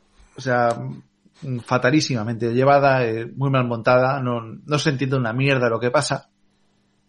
Puedes ir avanzando la película hasta el final perfectamente porque da un poco igual. Sabes que, que Dante está buscando a su amor perdido, a Ula. Sí. De la que se ha separado. Ula es Iene Montalá, que es un bellezón de mujer. Eh, la hemos visto en, en, bastantes series de televisión y tal. Es guapísima. Y aquí, pues digamos que es la, la historia de la, de la redención de Dante por cosas que han pasado y recuperar a Ula huyendo de la prisión. De esta prisión, él es perseguido por dos personas en un principio. Bueno, dos personas. Una y un perro. eh, una es Luis Omar, que es el, el guardia Borg. B-O-R-G, como los Borg de Star Como los- Trek. claro, me quedo ahí. La- han tenido las narices de llamarle Borg. Borg. Y el perro Rod, que es un Rottweiler llamado Rod. Que por lo visto, este perro eh, al principio parece un animal, un can normal y corriente, pero no es así, ya que llegará un momento en que volverá a la tumba con un ojo de color azul y descubrimos que es un puto eh, Terminator canino. Es un, O ro- sea, un robot. es un Robot Rottweiler. Yo le había puesto Robot Rottweiler. Hubiera quedado bastante... O Roboweiler o algo así, una mierda así lo había puesto. Porque digamos que eh, Dante se irá cruzando con diferentes personajes para sobrevivir, en la búsqueda de encontrar a Ula, eh, conocerá a una mujer que vive sola también, eh, con una niña pequeña que es eh, la Ivana Vaquero, la que luego saldrá en el laberinto del fauno. Sí, sí, que también sale en Roma Santa. Sí, que hace un papelito ahí más pequeña. Eh, pues, se folla a la madre, o sea, digamos que sí, Dante está muy enamorado, pero si cae algo, cae. O sea, No hace ascos, ¿no? No va haciendo Sí. ascos. Y, y todo acaba en un evento final, porque digamos que huye por Montserrat, se ve Montserrat al fondo y dices, coño, ¿están en el sur de España? ¿Esto qué es el Peñón? Eh, que no se entiende la mierda. Y acaban en la playa de Besos en un encuentro final con el dueño de la prisión y el que ha provocado que Dante acabe en esta cárcel, que es eh, Kufar. Kufar, que es el, también llamado el jefe que ha organizado esta cacería humana y que es el dueño del perro.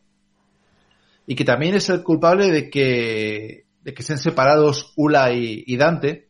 No, cue- no cuento, bueno, es que, va, lo voy a contar al final, no por culo, porque esta no merece la pena ni verse. O sea, sabemos que, que Ula ha muerto, eh, pero Dante lo había olvidado. Eh, William Miller lo había olvidado, pero eso recuerda a Kufar en una escena que Paul Nachi, este señor eh, que hizo Frankenstein y Hombre Lobo y demás en muchas películas de nuestra infancia, en Buenas noches y los monstruos también sale, me parece, ¿no? Sí, Por creo que Nachi. sí. que parece que su último papel fue en La herencia de Valdemar, eh, que también hablaremos de ella si quieres, porque es un poco también eh, sucesora de, de este- de todo este cine. Y No, no, no, ahí, ahí hizo un par de pelis más, ¿eh? Pero yo ¿Sí? creo que sí, que la última así grandota fue esta, la, la herencia de Valdemar 2. Sí, ¿no? La sombra prohibida. La sombra prohibida, pu- madre mía. Y tan prohibida. lo, siento por el director, ¿eh? por Javier Alemán, que se merece todos sus honores y más, pero, hostia. Bueno, eh, volvamos. Por Nachi, ese jefe, Escufar, ese señor, eh, le dice, recuerda tu pasado. Y coge arena de la playa del Besos y dice, mira las arenas del tiempo. Pero se lo dice así como súper intenso, como que, ah, ¿sabes?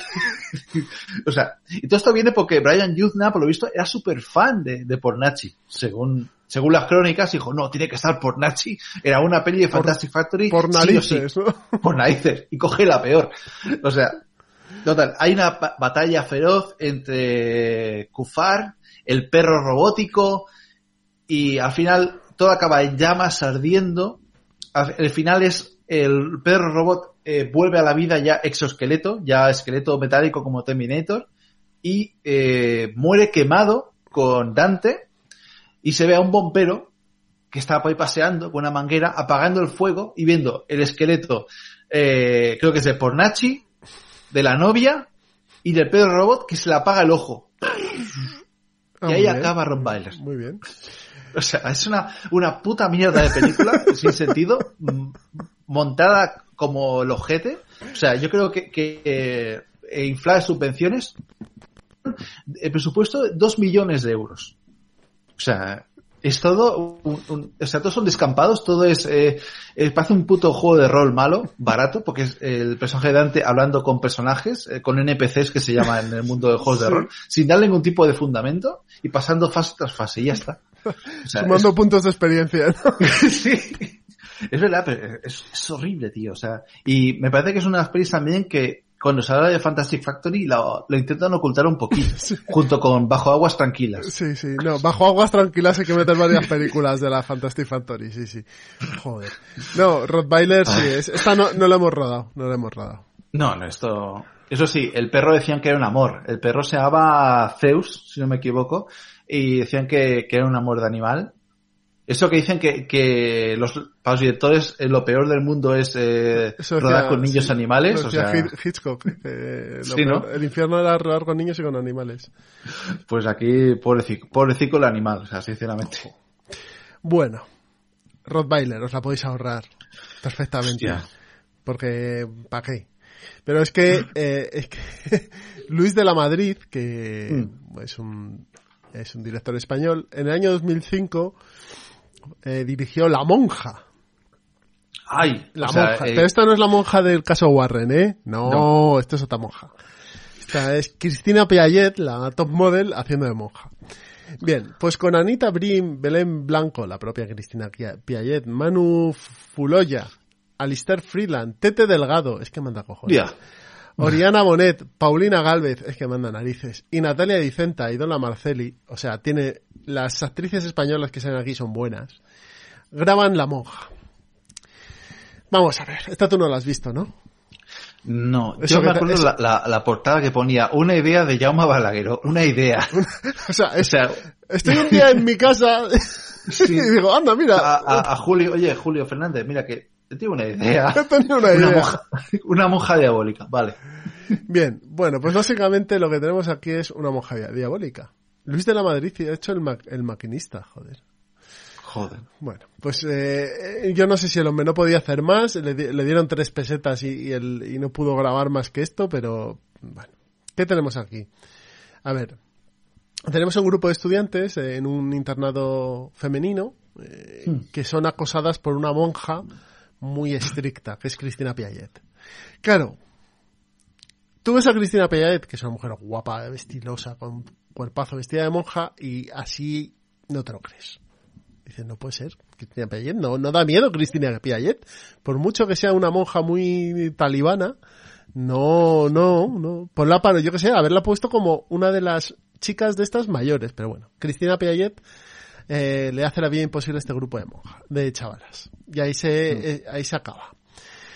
Eh, ahí se acaba la, introducción. Lo que vamos a ver es la vida de una chavalita, de Anita Brim, que, por desgracia, su madre muere eh, en extrañas circunstancias. Y no tiene otra idea que esto pasa en Estados Unidos, venirse a España a, bueno, pues a intentar olvidar aquello, ¿no? Junto con su amiga y el novio de su amiga, eh, llegan a, España, ella conoce a un chico que es seminarista y empiezan a contactar con, con amigas de la madre que le van contando que hay un misterio, que hay algo que pasa y tal. Y estas amigas se empiezan a morir. Tete Delgado, que tiene una muerte bastante curiosa, la verdad, muere, muere de, de las peor formas que, de una de estas formas que siempre dices, joder, mm, eh, debe ser de una forma horrible, que es que se te queda el ascensor a medio tamaño y que ni sube ni baja y tienes un agujerico para salir y cuando vas a salir se cae el ascensor. Pues eso. Eso en, uno, en un hotel. La verdad es que eso está, está bien llevado.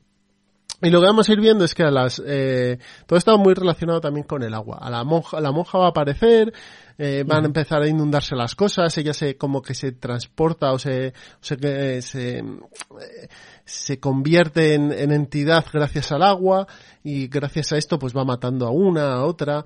Al final acaban. La chica esta que ha perdido a la madre, su amiga, que casualmente es eh, buceadora. Eh, el novio de la amiga, que también hace buceo. El seminarista y dos amigas de la madre, Paulina Galvez y Natalia Dicenta, en, un, en el antiguo colegio para intentar hacer un exorcismo. Y la cosa acaba fatal, mueren las dos chicas estas, y al final lo que nos da a entender es que la monja, quien posesa a la hija de, de la primera fallecida, y va matándolas a todas la chica muere en un ahogada, sus amigas, su amiga la salva y ahí termina la película. Es mala, es aburrida, da una pena ver a... a, o, su, o su espíritu era O sea, que No, no, no, el la- agua que me ha la- dejado loco, tío. que la poseía. No, era- el agua aparece cada momento. O sea, están en la del baño, empieza a salirse el agua. salirse- Hay una escena muy buena, que está, esa está curiosa, que una de ellas es coja. Una de las chicas. Eh, de, de las eh, alumnas. Entonces empieza a salirse la bañera, intenta fregarlo, no puede, eh, porque, bueno, pues por- porque hay mucha agua, pone unas toallas, se resbala con el bastón y demás. Entonces ahí ya va- se va empezando, se forma como una especie de espejo, sale la monja, bueno, pues eso es. Pero luego resulta Joder, que quien la mataba era la otra. Podía, Madre ser una idea, podía ser una idea de Balagueró, pero vamos. A ver, es una castaña de película, es aburrida, no tiene ningún momento terrorífico. Eh, mira que la monja esta del caso Warren ya era pobre, y eso que tiene cosas que dices, joder, tiene momentos de ahí. ¿Y tú lo has visto, la, la de la monja de...? De, de James, bueno, la, la, La del del- universo Warren, sí. sí, a, mí, a mí me gustó, ¿eh? ¿Sí? La vi una película muy, bastante cachonda. O sea, porque es ¿Cómo te cachondeo, lo- ¿eh? Ah, bueno, eso sí. Pero, pero comparada con la monja, esa misma monja, esa señora fea que, que la maquillan y, y sale horrible, pobre mujer, que, Ya, ya. que, que sale en Expediente Warren 2, que es terrorífica. Sí, sí, la imagen esa ahí, Ah, ahí, cuando se- sale ahí- del cuadro y tal. eso es, ahí sí que da bastante miedo. En la peli de la monja de Expediente Warren a mí me pareció un poco café con leche, un poco más descafeinada, mejor dicho. Sí. Aparte, creo, creo que la, la chica que, que hace novicia... Es la hija el- de Vera Farmiga. Sí, exactamente.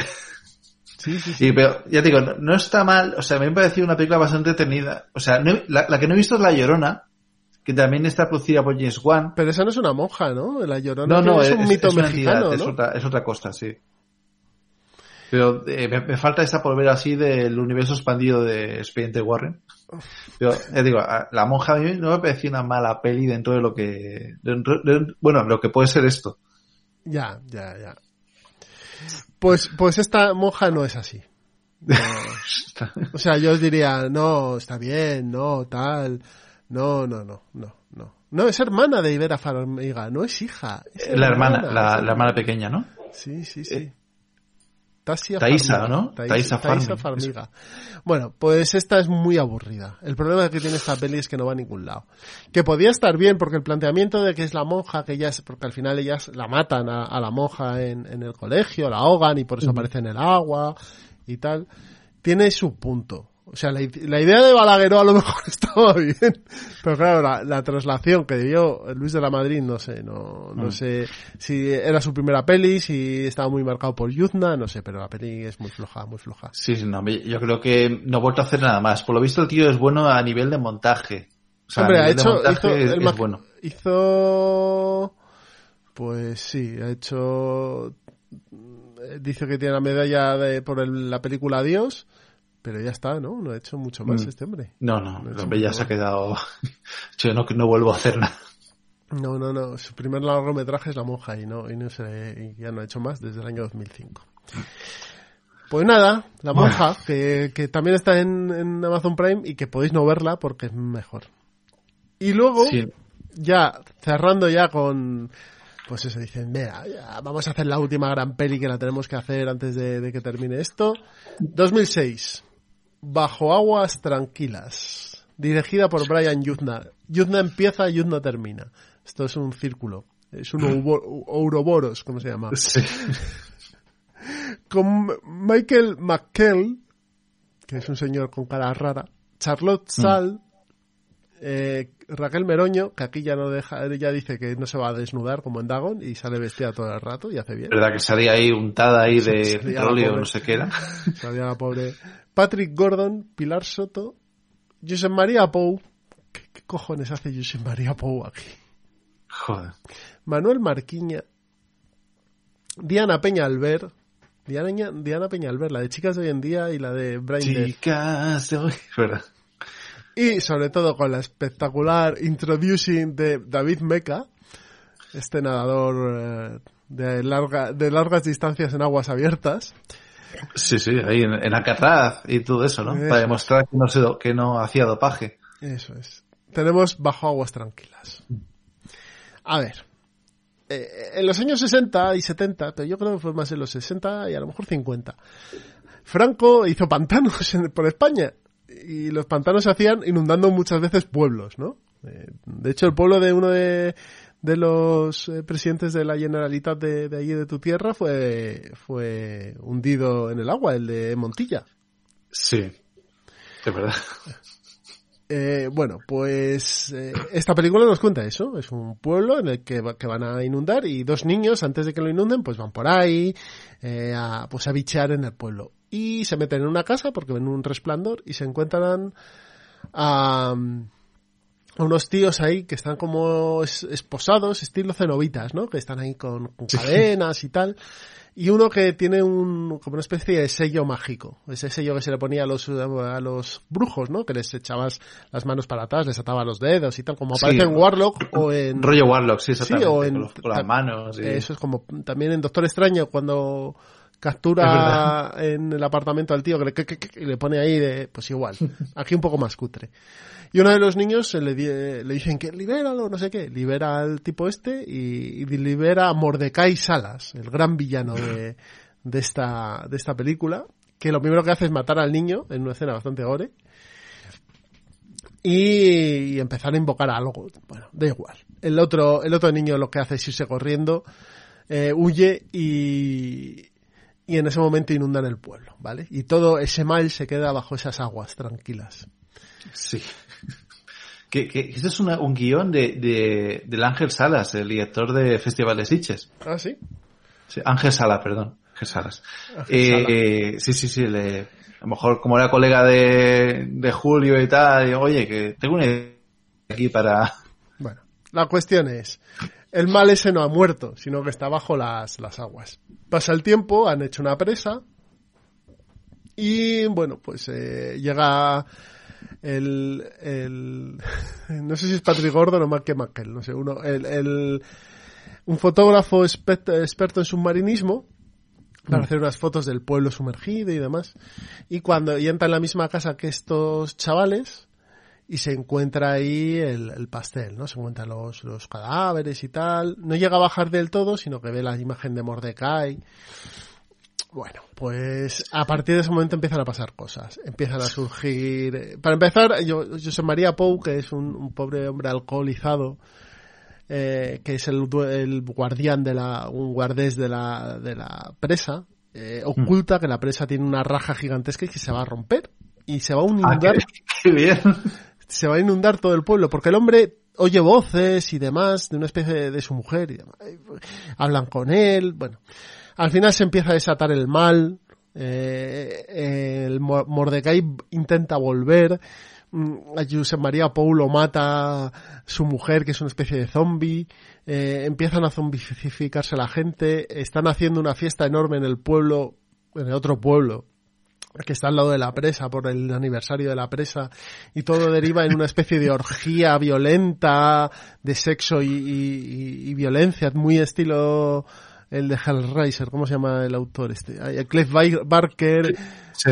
eso eh, mm, eh, Mordecai vuelve porque quiere inundar el, el mundo del mal pues eso y al final todo acaba bien Eh, una mierda de película Joder. Yo recuerdo eh, la- las escenas de, de que has comentado del- de este fotógrafo submarino, eh, las maquetas horriblemente mal que cuando se ve paseando por el pueblo y tal, todo cartonado ahí, es como una- superpuesto. Es una, O sea, es una mierda. No, no os podéis hacer una idea. O sea, el actor que hace de malo está, está en, tiene la cara de, de palo. El, el- el otro, claro, lo- ves a José María Pou o, o- o Josep María, perdón, o, o a Manuel Marquiña y, eh, y salen dos minutos, pero claro, actúan diez mil veces mejor que cualquiera de los otros, incluso Diana Peñalver. Eh, es una es una es una castaña de película. Eh, no- no- a ver la idea es, es graciosa. La idea está bien es un tío que que es un mago negro pero que le echan un montón de agua encima pero el tío el mal sigue viviendo allí bueno. Y al final todo acaba pues con el, el el, el fotógrafo en el, en el, en el centro del mal, eh, destruyendo un libro, eh, pero se le aparece su hijo que ha, que, que ha sido asesinado. Bueno, bueno, bueno, bueno. Una, un rollo así muy tal, pero al final él muere también, se pero logran parar el mal. Bueno, Muy curioso, muy curiosa lo mala que es esta película. No merece la pena. Y bajo aguas tranquilas se quedó Fantastic Factory y muy bien, muy bien enterrada, porque esta película es, mira que yo Rottweiler no la he visto, yo creo que de, desde Beyond Reanimator, La Monja y esta, yo creo que esta es la peor con diferencia. Ya, es que caería en barrena, tío. Aparte, recaudó solo 300.000 euros en su momento y la vieron en cine 96.000 espectadores. O sea, a lo mejor esto pasaría mejor en cinco salas, ¿sabes? Mucha gente me parece a mí esa 96.000 personas son mucha gente. Joder.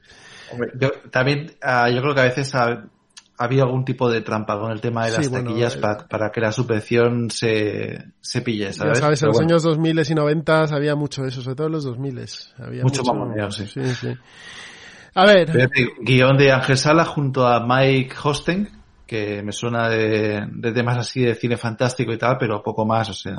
A ver, el, el guion, si lo, lo sacas, eh, tiene su gracia. O sea, esto en una novela a lo mejor hubiese estado bien pues es un... Eh, el, pero claro, le falta tensión. Le, o sea, tú sabes que la presa se va a romper, que el mal está surgiendo, eh, hay unos niños por ahí.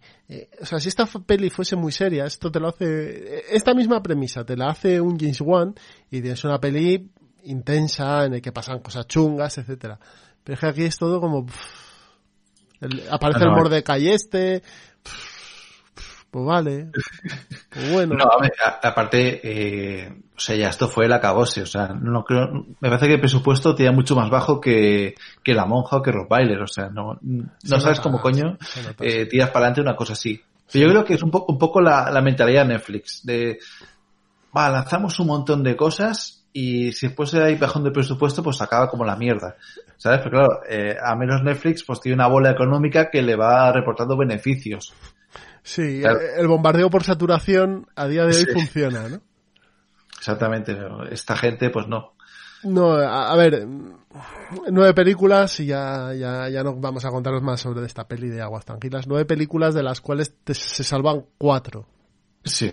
Ojo, se salvan cuatro. De las cuales, de esas cuatro, pues a lo mejor hay una que es un poco, está un poco por encima, que es Darkness. Sin ser una locura, eh, que Darkness es una peli que está bien, pero no es un locurón y tienes otras tres que se dejan ver más de manera más agradable. El resto es para tirarlo a la basura. Sí.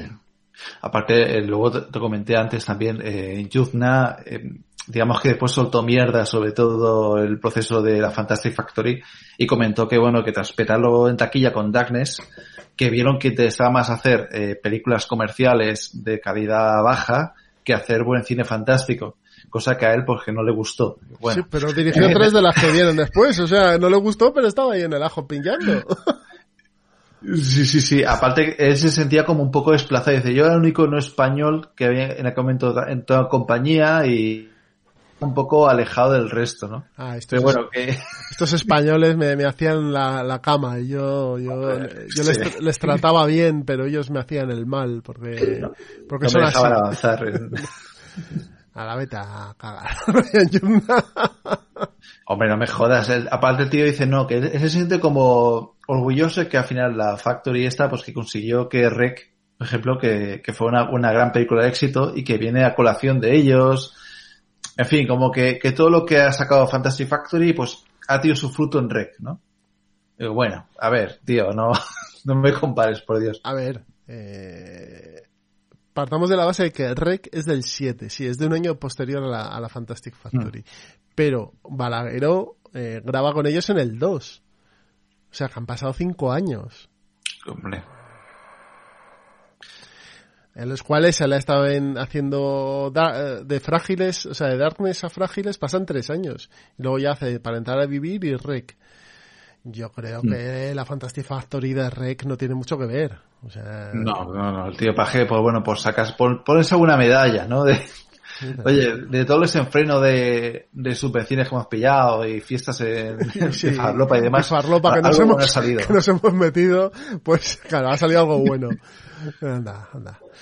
Pero, pues nada. Eh, no me lo he dicho, Filmax Hospital de Llobregat, que no, no ¿Cómo, había cómo? caído yo, Filmas, tiene aquí el cine. Filmas es, eh, estaba ubicada en el Hospitalet, ¿no? Sí, sí, sí. Pues si vas por la carretera, eh, para entrar a Barcelona ves la, la sede de Filmax. No sé si aún siguen activa como tal, pero creo que aún cuando hay alguna película así pequeña, creo que aún produce algo. Yo creo que Filmax ya no produce nada, ¿eh? ¿No? Mm, La de Mientras duermes era era de ellos también, pero no sé si... fue adquirida en el 2006 por Warner Home Video. Ah, bueno, pues a lo mejor ya se ha quedado ya... Pues nada, pues no. Entonces ya, ya ha fallecido, sí. Sí. Ah, y ahora es Disney, claro, porque por lo visto Warner Home Video española, que es la que tira Filmax, acabó en la Fue Fox. adquirida por 20th Century Fox ahora Fox es Disney, o sea, Es decir, el- La Fantastic Factory es Disney. O sea, ¿quién dice que a lo mejor algún día veremos todo lo de la Fantastic Factory en Disney Plus? Eso sería glorioso, ¿eh? O sea, Disney Plus estrena Fantastic Factory. Nueve películas que lo cambiaron todo. Beyond Reanimator, ¿eh? Giant Reanimator, Faust, Bajo Aguas Tranquilas, Rottweiler, todo visto ahí en 4K además. ¿La hacemos remasterizado? Bueno, bueno, bueno, bueno. Siempre hay una esperanza. Hombre. Joder, si me hace una serie de, de Cassian Andor, del tío de, de, de Star Wars Rogue One, Bueno, del tío Luna, no, no me, o sea, ya yo me pero- espero todo. pero eso, eso es verdad o se lo están, o se lo están A lo inventando. mejor es un bulo, ¿eh? Pero yo, ojalá que no, tío, porque va a ser un... ¿Qué, qué vas a hacer? O sea, Ojalá, ojalá que no salga, o ojalá que no sea un bulo. no, no, ojalá que no salga, por eso. No sé, yo, a ver, eh, yo, eh, ves, oyes muchas cosas de estas, pero al final no sale nada. ¿Qué sabemos de Disney Plus? Por- porque esto ya de Fantastic Factory mucho más no tenemos que decir. En 2006, Bueno, si quieres, hablamos un poco de otra película que, que fue deudora, que es eh, La Herencia de Valdemar, 1 y 2. yo he visto solo la 1. ¿La 1? Bueno, has visto la mejor. Eh, Joder, pues esa es la mejor. Sí, a ver, es un poco, se nota, claro, el señor este, Javier Alemán, a veces se llama, es un tío que tiene un sueño muy gordo, eh, amigo también de Paul Nachi, le hizo un documental, y el tío tenía ilusión por hacer una gran película de terror a la española con, y el tío pues se endeudó Ujú. a tocateja con colaboración de Sony, y, y el tío sin pedir subvenciones ni de nada, que es una cosa que el tío criticó bastante, que las subvenciones las veía un, un error, no sé qué, o sea, ole sus huevos también, eh, creo que también le costó eso un poco de boicot, eh, se lanzó a hacer la de Valdemar 1 y 2, Eh, que el, Perdona, Joe. Presupuesto Sí. 13 millones de euros. Virgen Santa, tío, c- casi más que tres o cuatro películas era fantástico. Recaudación 984.633. Continu Hostia. continúa. Puedes continuar. bueno, creo que están en, creo que la 1 está en, Amazon Prime. Sí, esa, equivoco. que he visto yo porque está en Amazon Prime, sí. Sí. Pues yo- la vi en el cine y me gustó bastante. Sí que es verdad que, que hay cosas que cojean un poco a nivel de, de historia y tal, pero todo lo que es el decorado, ambientación, eh, no, no, eso está muy bien, eso está muy bien. eso está- está curradísimo. En la segunda ya la cosa pega un bajón, porque yo creo que fue la gran cagada de ese señor de querer hacer eh, dos películas a rollo está Fiore Peter Jackson. No, no, hay dos películas y la segunda encima que los fans elijan el nombre. Eh, un- Una votación por internet y salió La Sombra Prohibida, que dices, ¿por qué? O sea, no, no hace falta. Que sí que es verdad que en la segunda aparece un Lovecraft de andar por casa, aparece Cthulhu, es- como quieras llamarlo. Es el hombre este, ¿cómo se llama? El, el, ay, El actor gallego este, sí, sí. el que se vuelve Goya por, por el reino. No me acuerdo ahora. Ah, sí, ya, ya eso que me dices, que también salía en, en no hay paraíso, que era personaje de Pertur, que era un, un gaste gallego así. En fin, un- el tío hace ahí de, de Lovecraft, que encima tiene poderes y puede mover un libro usando la fuerza y tal. Una, cosa muy loca, o sea, y la película la verdad es que dices, si hubiera hecho una película sola, o sea, ya está de putísima madre, pero es la, la ambición de mía, ya que estoy, ya que me gasta tanto dinero, vamos a hacer dos. Luis Zaera es. Luis Zaeras, eso. Y, y la segunda fue un batacazo de, de mucho cuidado. Pero sí que es verdad que el tío sabía de lo que quería hablar, eh, muy informado del, del mundo del fantástico, del mundo del ocultismo y tal. Y es un trabajo que bastante bien. Y sinceramente, en, un, en, otro, en otra dimensión alternativa, yo creo que esta película está dentro de la Fantastic Factory. Perfectamente, o sea, está ahí. O sea, la última película de la Fantastic Factory. Y ese es un mundo mejor, y eso es un mundo mejor, ¿no? Sí. De, de, de, Tierra 2 está ahí acabando la productora Fantastic Factory con, con, con la de Valdemar. A ver, es cierto lo que dice Joe. Esta peli huele a, a toque sí. Fantastic Factory que, que echa para atrás. Mm, es cierto que está rodada mejor que las últimas de, de la Fantastic Factory, de todas estas sí. de, de Aguas Tranquilas y demás. Hombre, sí, sí, está bastante mejor hecha. Eh, lo que pasa es que tiene un miscast enorme, enorme, que es Daniele Lazzotti. Ah, el, el, que hace del señor, ¿no? De Dani, Valdemar, Dan, sí. Da, sí. Daniele, eh, ¿cómo se llama este hombre? A ver, a ver, que le tengo por aquí, perdonadme. Daniele Liotti, que es el que hizo este tío, este tío hizo de Felipe el Hermoso en Juana la Loca. Joder, macho. Eh, que es un tío guapo para aburrir. Sí, sí, no, la planta la tiene. Guapo.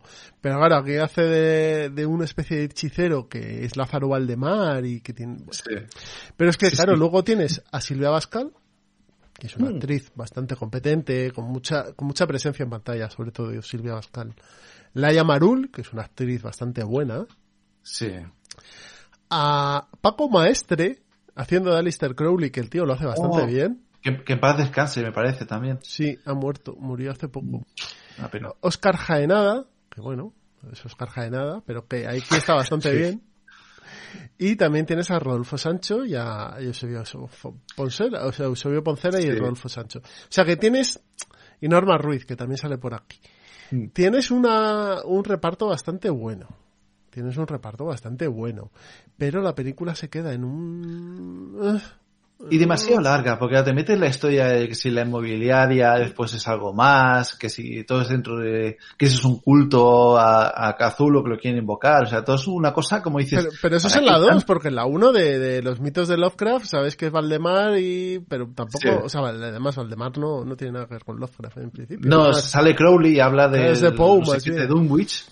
Sí, bueno, toca algo, pero... mm, Sí, hace un guiño, pero nada más. Y aparece el, el, ¿cómo se llama este? El Bram Stoker, porque hace una fiesta en su casa. dice, voy, dice el otro, el, el Paco Maestre, el, el, voy a traer unos amigos a hacer aquí un ritual. Que le habla así. Sí, y no, te eh. presento a, Bram Stoker. Pero, pero además, además se parece a Alistair Crowley, porque era de ese estilo. Así calvo y gor- gordo así a tope, sí, sí, sí. sí. Entonces, eh, mm, bueno, pues...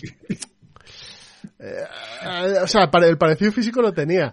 Eh, pero yo creo que se queda un poco la película con... Quiere, ser- Floja, sí. quiere abarcar demasiado y se queda muy, muy floja esta herencia Sí. Valdemar.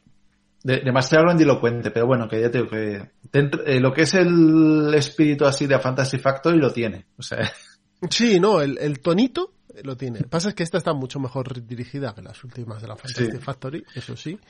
También te diré que, que una cosa es verdad, que dime Fantastic Factory en España, o sea, Perdona, ¿qué has dicho? bastante- Que, que se ha cortado, Sí. perdona, dime, dime. no, no, que, que el- la producción de cine fantástico en España bajó bastante tras que acabara la Fantasy Factory, o sea, sí que hemos visto el orfanato, eh, de Reg, alguna más, Los cronocrímenes Eh, lo- también. sí, A ver, es que yo creo que es un género que... uf, es complicado, sí, hacerlo aquí, y hacerlo bien también. No sé, recu- ¿tú has visto Ouija? no. Es una peli española también, de principios 2000 también. Mismo estilo de la Fantastic también, horriblemente hecha. Eh, Pero, Y- eh, pero luego hay cosas que están bien. eh, como Mm. por ejemplo la de Musarañas está bien. Sí. Eh, la de también, ¿cómo se llama esta? La de la... Que es Malasaña, calle. Malasañas eh, 45 Esa. o algo así. Sí, O 53 o algo así se llama. algo así, sí. es- la estrenaron además hace poco. Verónica, por ejemplo, hace, también está bien. O sea, sí que hay... Malasaña 32. Eh, sí que hay... mm, eh, Sí que hay retazos, y aquí se ha hecho un buen cine fantástico en su momento, y buen cine de terror, pero Mm. no es un género que, que se cultive. Yo creo No. que, que, o sea, no hay, no hay una Blumhouse, No. no, no. que la, Blum, la Blumhouse en el fondo no deja de ser una Fantastic Factory, pero en bien. Sí, sí que es verdad que tiene alguna cosita que cojea un poquito. A mí el, sótano de Ma me parece que suyo también. A mí me dejó un poco así de... A ver, la, la, la Blumhouse lo que pasa es que tiene cosas muy chuscas Sí. y cosas que dentro de su género están Mm. bien.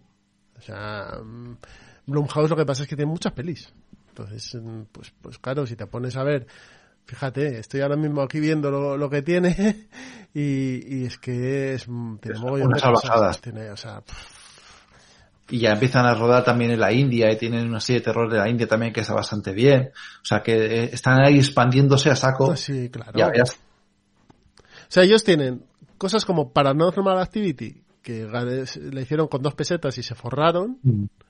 Cosas como Insidious, que anda por ahí también, pero también tiene cosas como, como The Bay, que es una peli que, bueno, pues que pasó sin pena ni gloria. El The Lords of Salem, pues otra igual. Eh, Oculus, que bueno, que tampoco fue muy allá, que además está, hostia, Oculus está hecha con, coproducida por la, One- la, la World Wrestling ¿Qué dices? Ah, el, el ojo del mal, ¿no? Era esa, Sí, era sí, una sí, de... sí, sí, sí, que sale la chavala, la chavala esta que, que hace de Nebula, Sí. eh, la pelirroja. O sea, tiene cosas que están bien. Aquí hablamos, ¿te acuerdas tú y yo de la, de la Purga también, que son, son de la Blumhouse. Tiene Whiplash, pero tiene otras como Ouija, por ejemplo, o Jezabel, o una que vi yo, Cam, que, pues bueno, pues, pues La bueno. Ouija, dice- Ouija dicen que está muy bien, la 2. ¿Sí? Dice, dicen que, que mejora muchísimo la película y dices, joder, pues... O sea, pero, pero en el fondo el, el Martyrs tiene Martyrs, que es la adaptación de la película francesa esta, que, que la francesa sí que es chunga y esta, y esta es una mierda como, como una catedral. Eh, Tiene cosas, eh, pero yo creo que lo que hacen es que como, como las pelis les salen muy baratas y, las hacen, las deben rodar a toda la o rabo, Es que claro, yo estoy viendo, mira, en el, estoy viendo año 2016, ¿eh? que, que lo tengo aquí delante. En el 19 de enero estrenan Visions, el 19 de enero estrenan Curve, el 19 de enero estrenan The Veil, el 22 Martyrs, el 28 de abril Haas, el 13 de mayo Darkness, el 1 de julio La Purga, año de elecciones, el 29 de julio Viral, el 21 de octubre en el Valle de la Violencia y el 21 de octubre también en la Ouija 2. Y el 2 de diciembre, Incarnate. O sea, claro, te- eh, son como, son como una metralleta, ¿no? Es una, una... van a saco. Sí, sí. Pues eh, harán cosas buenas y malas. A lo mejor esto es lo que querían hacer con, con la Fantastic Factory. Era una idea de negocio parecida a la que tiene eh, la Blumhouse, aunque la Blumhouse creo que es algo posterior, creo. Bueno, tenía, tiene cosas del 2006 y demás, pero bueno. Eh, pero aquí no da de sí. Sí. Porque yo Hombre. creo que estas pelis allí en Estados Unidos funcionan. Funcionan en cines para chavales jóvenes que les molan estas tipas de, de pelis. Eso sí, son baratas, te meten cuatro sustos y a casa. ¿No? Hombre. Yo recuerdo también otra factoría de pelis que también hicieron varias. Una era una sirena, otra era de un tío que se quería convertir en una especie de Spiderman y acaba convertido en monstruo. Y también era así, con, con actores así americanos de me- media, media alta. Y, y, y lo petaron bastante en su momento. A ver si te puedo buscar la productora, pero es que eh, hicieron, hicieron un montonazo con actores así de SIB y, y aquí llegaron a, eh, era rollo para ver en videoclub y, y fuera. Oye, ¿la, de, ¿la del hombre invisible la has visto? ¿La de, No, no, no la he visto yo, la de la tía esta. La de la... Sí, la de la criada, Sí. la actriz esta, no, no, no la esa, tengo esa vista. actriz es eh, testigo de Jehová o alguna cosa de estas. La, la chavala esta. No fastidies, no ujú. Elizabeth Moss, sí. Sí, sí. Pues Eh, nada, tío. Pero, pero sí, que, que esta gente de la Blumhouse hace eso, pero yo creo que porque allí eh, sí que hay sí que hay un, un público para esto. Aquí quizá no. Mm. Y las pelis... Hombre, la Blumhouse hace mucha mierda, como hemos dicho, pero bueno, mantiene un tono de que por lo menos las ves y, y no, y no te escupen a la cara. Hombre, ya, ya te digo que... O sea, la de Cam, la de Cam que yo hablé aquí en la morsa de ella, que es una peli que está, que se nota que está hecha con dos pesetas. Además, esta es de la, de Netflix. Presupuesto un millón de dólares, ¿vale? Joder, macho. Un millón de dólares. Que está hecha. Pero, pero son resultonas, ¿sabes? Claro, el concepto está curioso, es- te habla de algo, esta de Cam te habla de las Cam Girls, por ejemplo, ¿no? Que es eh, estas chicas que, que se ganan la vida pues poniéndose delante de la cámara y haciendo, pues algunas haciendo espectáculos eróticos y otras haciendo otras cosas, ¿no? Y que tienen mucha interacción con, con, pues con el chat que tienen allí de gente que les echa como propinas, ¿no? Sí. tips, pin, pin, porque ahí en la peli aparecía pin, pin, pin. Em, el- esta peli lo que pasa es que la chica pues eh, aparece en el, en el show pero ya no está emitiendo. Entonces como que le han robado la identidad y cada vez hace cosas más extremas y tal. Bueno el concepto está bien pero claro la peli está rodada en una casa eh, en varias habitaciones diferentes y además luego cuando salen a la calle pues es cámara en mano y todo muy muy muy cutrecillo eh se nota que, que no tiene si es un millón de dólares imagínate tú. O sea no, no nada de nada. Ve, Otra cosa, otra cosa parecida a Blumhouse y a Fantastic serían los, los Master of Horror, que también tenían, yo que sé, pues tenían al director este que hacía mucho con Stephen King, sí el- cómo se llamaba este sí. Ah, el de Sonámbulos y todas estas. sí.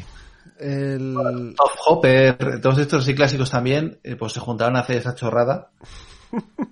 Y, y alguna cosilla estaba bien. está Don Coscarelli también por aquí andando Abril, exactamente. Sí, pero bueno, que hay algo, que hay algún John McNaughton, eh, que hay alguno que merece más la pena, ¿no? Sí, sí, ah, claro, claro, que no es lo mismo que se juntaban ahí un montón y después sa- salió otra otro grupo que hizo lo mismo también, la competencia más de los horror también, terror en estado puro, películas sueltas que eran un poco imitar a estos, o sea, hubo una época también de mucho boom, de hacer grupitos de productoras pequeñas y coger editores de renombre y hacer cosas con ellos, pero claro, pero son también cosas más pequeñitas, son como casi mediometrajes también. Claro. Al final, el que se lo ha, el que se lo ha llevado a su Sí. terreno ha sido el señor Bloom, el Peter Bloom este creo que se llama, o John Bloom. Sí, sí, lo ha petado, sí. y, y ha hecho ha encontrado con la fórmula. Hace películas eh, algunas de manera muy barata la mayoría. Las que funcionan bien le da para pagar otras pelis. Y cuando tiene pasta coge y se hace una peli tipo Whiplash tipo lo de infiltrado en el Ku Klux Klan Frágil. Cosas de nivel, sí. se hace algo más de pasta. Esas pelis funcionan muy bien y sigue. Y, y es una rueda. Y él va haciendo pues Sí. todo tipo de estas pelis de lo diré de de, de- de palomitas y sustos Sí. y ya está Ah, mira, la, la que te decía yo antes de Blumhouse era la Creature Feature eh, Limited Productions o algo así. Y tenía el- una de, la- de Larry Clark también, el regreso, el de Kids y Gummo y todo este rollo. Que era como en medio de terror así con adolescentes muy chunga, el regreso a las cavernas. La criatura, que es una así que sale la Carla Gugino y Rufus Sewell. Y Araña Mutante, que es la que te decía que, que se convertía en una especie de Spider-Man monstruo, que sale el Dan Aykroyd, Dan Aykroyd, haciendo sí, sí, haciendo detective que va tras el, el hombre araña, o sea, es, es brutal. O sea, e- esta se la puedes ver, está muy divertida. Son, son cosas muy pequeñicas también, de bajo presupuesto, directas a vídeo, y que fue también en los primeros 2000. Fue en 2000, 2001, casi todas. Y ya petó y ya no hicieron más. y ya se acabó, Pero también ¿no? fueron cinco o seis películas. bueno eh, se hicieron la pasta y fuera. Exactamente, sí, sí, sí, sí. Ya digo, lo- y la de Araña Mutante yo le tengo buen recuerdo y era una, era formato TV movie de 90 minutos, pero estaba bastante bien hecha. araña mutante Sí. Está bien, hombre, ahí. Y Dan, Dan Aykroyd hace como detective así como medio jubilado y tal. Y, el hombre va... y el otro es un pringao que es un vigilante de museo, de un laboratorio. Era un laboratorio, perdón. Y que el tío pues ve que está haciendo experimentos con arañas y está leyendo una especie de cómic parodia de Spider-Man y dice, ay, si me lo pincho voy a convertirme también en Spider-Man. y la cosa acaba bastante mal, está bastante, bastante bien llevada. de Scott Shield es el director Bueno, Earth Sí, versus The Spider también se puede, eh, la podéis encontrar por ahí, ¿eh? Sí, sí. Está por ahí. Esto, esto buscarlo que si, digo, están en, salieron en DVD aquí por parte de Sony, pero son películas bastante completitas. Bueno, Joe, muchísimas gracias por pasarte a hablar de, de la Fantastic Factory, sobre todo por ver Rottweiler, Joder, tío. porque sé que Es una condena, ¿eh? sé que lo- o sea, la, la peli va de un tío que está preso, pero hostia, de verdad. es no una sé. condena verla. A Joe le podéis escuchar en, en ese maravilloso podcast que es Series Netflix, en ese clásico del podcasting español que es con Falco. Esto con Falco no pasaba. Sí. Y sobre todo en el, el top de los top, que es Mental Chihuahua. Último programa dedicado a. Ay, a nuestro amigo. A Il Cavaliere. Al Cavaliere. El señor. Ya, ya eh, hacemos el final de año. Que haremos uno, los premios y, y Manoles de Oro 2020. y Manol es el Chihuahua, ¿no? Sí, exactamente. Nuestra mascota eh, a que queremos mucho es el es Imanol, es el Chihuahua, el Chihuahua mascota. Eh, y hacemos un especial a esa gente grande del 2020. Ya veremos a ver qué sale. Yo, yo creo que el mejor el mejor con diferencia de este año y, habéis tenido nivel, ¿eh? Porque habéis traído... Para que os hagáis una idea, hablan de un personaje, ¿no? Entonces lo, des, lo despiezan poco a poco y con sutil talento. Es Pantoverso. Panto, Pantoverso es lo mejor de lo mejor de lo mejor. Hombre, y hemos tenido que ampliarlo y podemos ampliarlo seguramente porque es que esto es un Pantoverso 2 de, de Comeback, ¿no? comeback. El, ro el, robo, el robo de las esmeraldas de, del infinito. Porque... No, es verdad, tío, todo lo que ha salido ya último es... O sea, yo creo que ya eh, Telecinco con lo que han hecho de Cantora y demás los viernes tarde, yo creo que eh, han hecho cumbre de la televisión basura, por decirlo de alguna manera, pero currado, o sea, una cosa encima por episodios. O sea, Pero Telecinco nos sorprende ¿eh? cada día. Dice, ¿qué queríais? Que esto, esto era, esto era lo máximo a lo que podíamos bajar, no. Podemos bajar no, aún más, amigos. Hombre, es que es el primer caso de que tienes a una actriz contratada para un reality, para un talent show, el Idol Kids, y le estás despiezando y destrozando en, en otro programa de la misma compañía. O sea, es alucinante, o sea, es una cosa que dices, ¿dónde se ha visto eso? Pues en Telecinco, en Telecinco lo podéis ver. Y ahora preparan una serie del emérito, tío. Hostia. Lo he escuchado que están haciendo eh, eh, eh, emérito, así la van a llamar. Lo van a llamar el emérito. el emérito. O sea, yo no sé, el, o sea, big, big huevazos para si lo hacen bien. Los huevos. Porque si, si quieres algún día hablamos de las pelis de Mediaset, de la Casa Real, de, de Mario Conde y tal, que, que no son malas y, y, te ríes mucho. Sí, sí, pero joder. Son, son para verlas. Pero sí. bueno, Semental Chihuahua, escuchadlo. Una empieza, o sea, está dentro del magazine por momentos, así que el primer día del mes lo podéis escuchar. El último está dedicado a Silvio Berlusconi. Silvio Berlusconi, del cual hay una película que se llama My Way. Es, que es un documental suyo. The Rise and Fall of, Silvio Berlusconi. The Rise and Fall of... Uh, sí, es como la, el ascenso y la caída de la ciudad de Mahagoni, como la ópera esa. Pues igual, pero en Silvio. Sí, sí. Documental que merece mucho la pena ver, que ves que es un hombre peculiar. Sí. Pero que dice a veces la verdad del barquero. Por ejemplo, hablando de Libia, el tío es, lo que dice tiene toda la razón del mundo, ¿eh?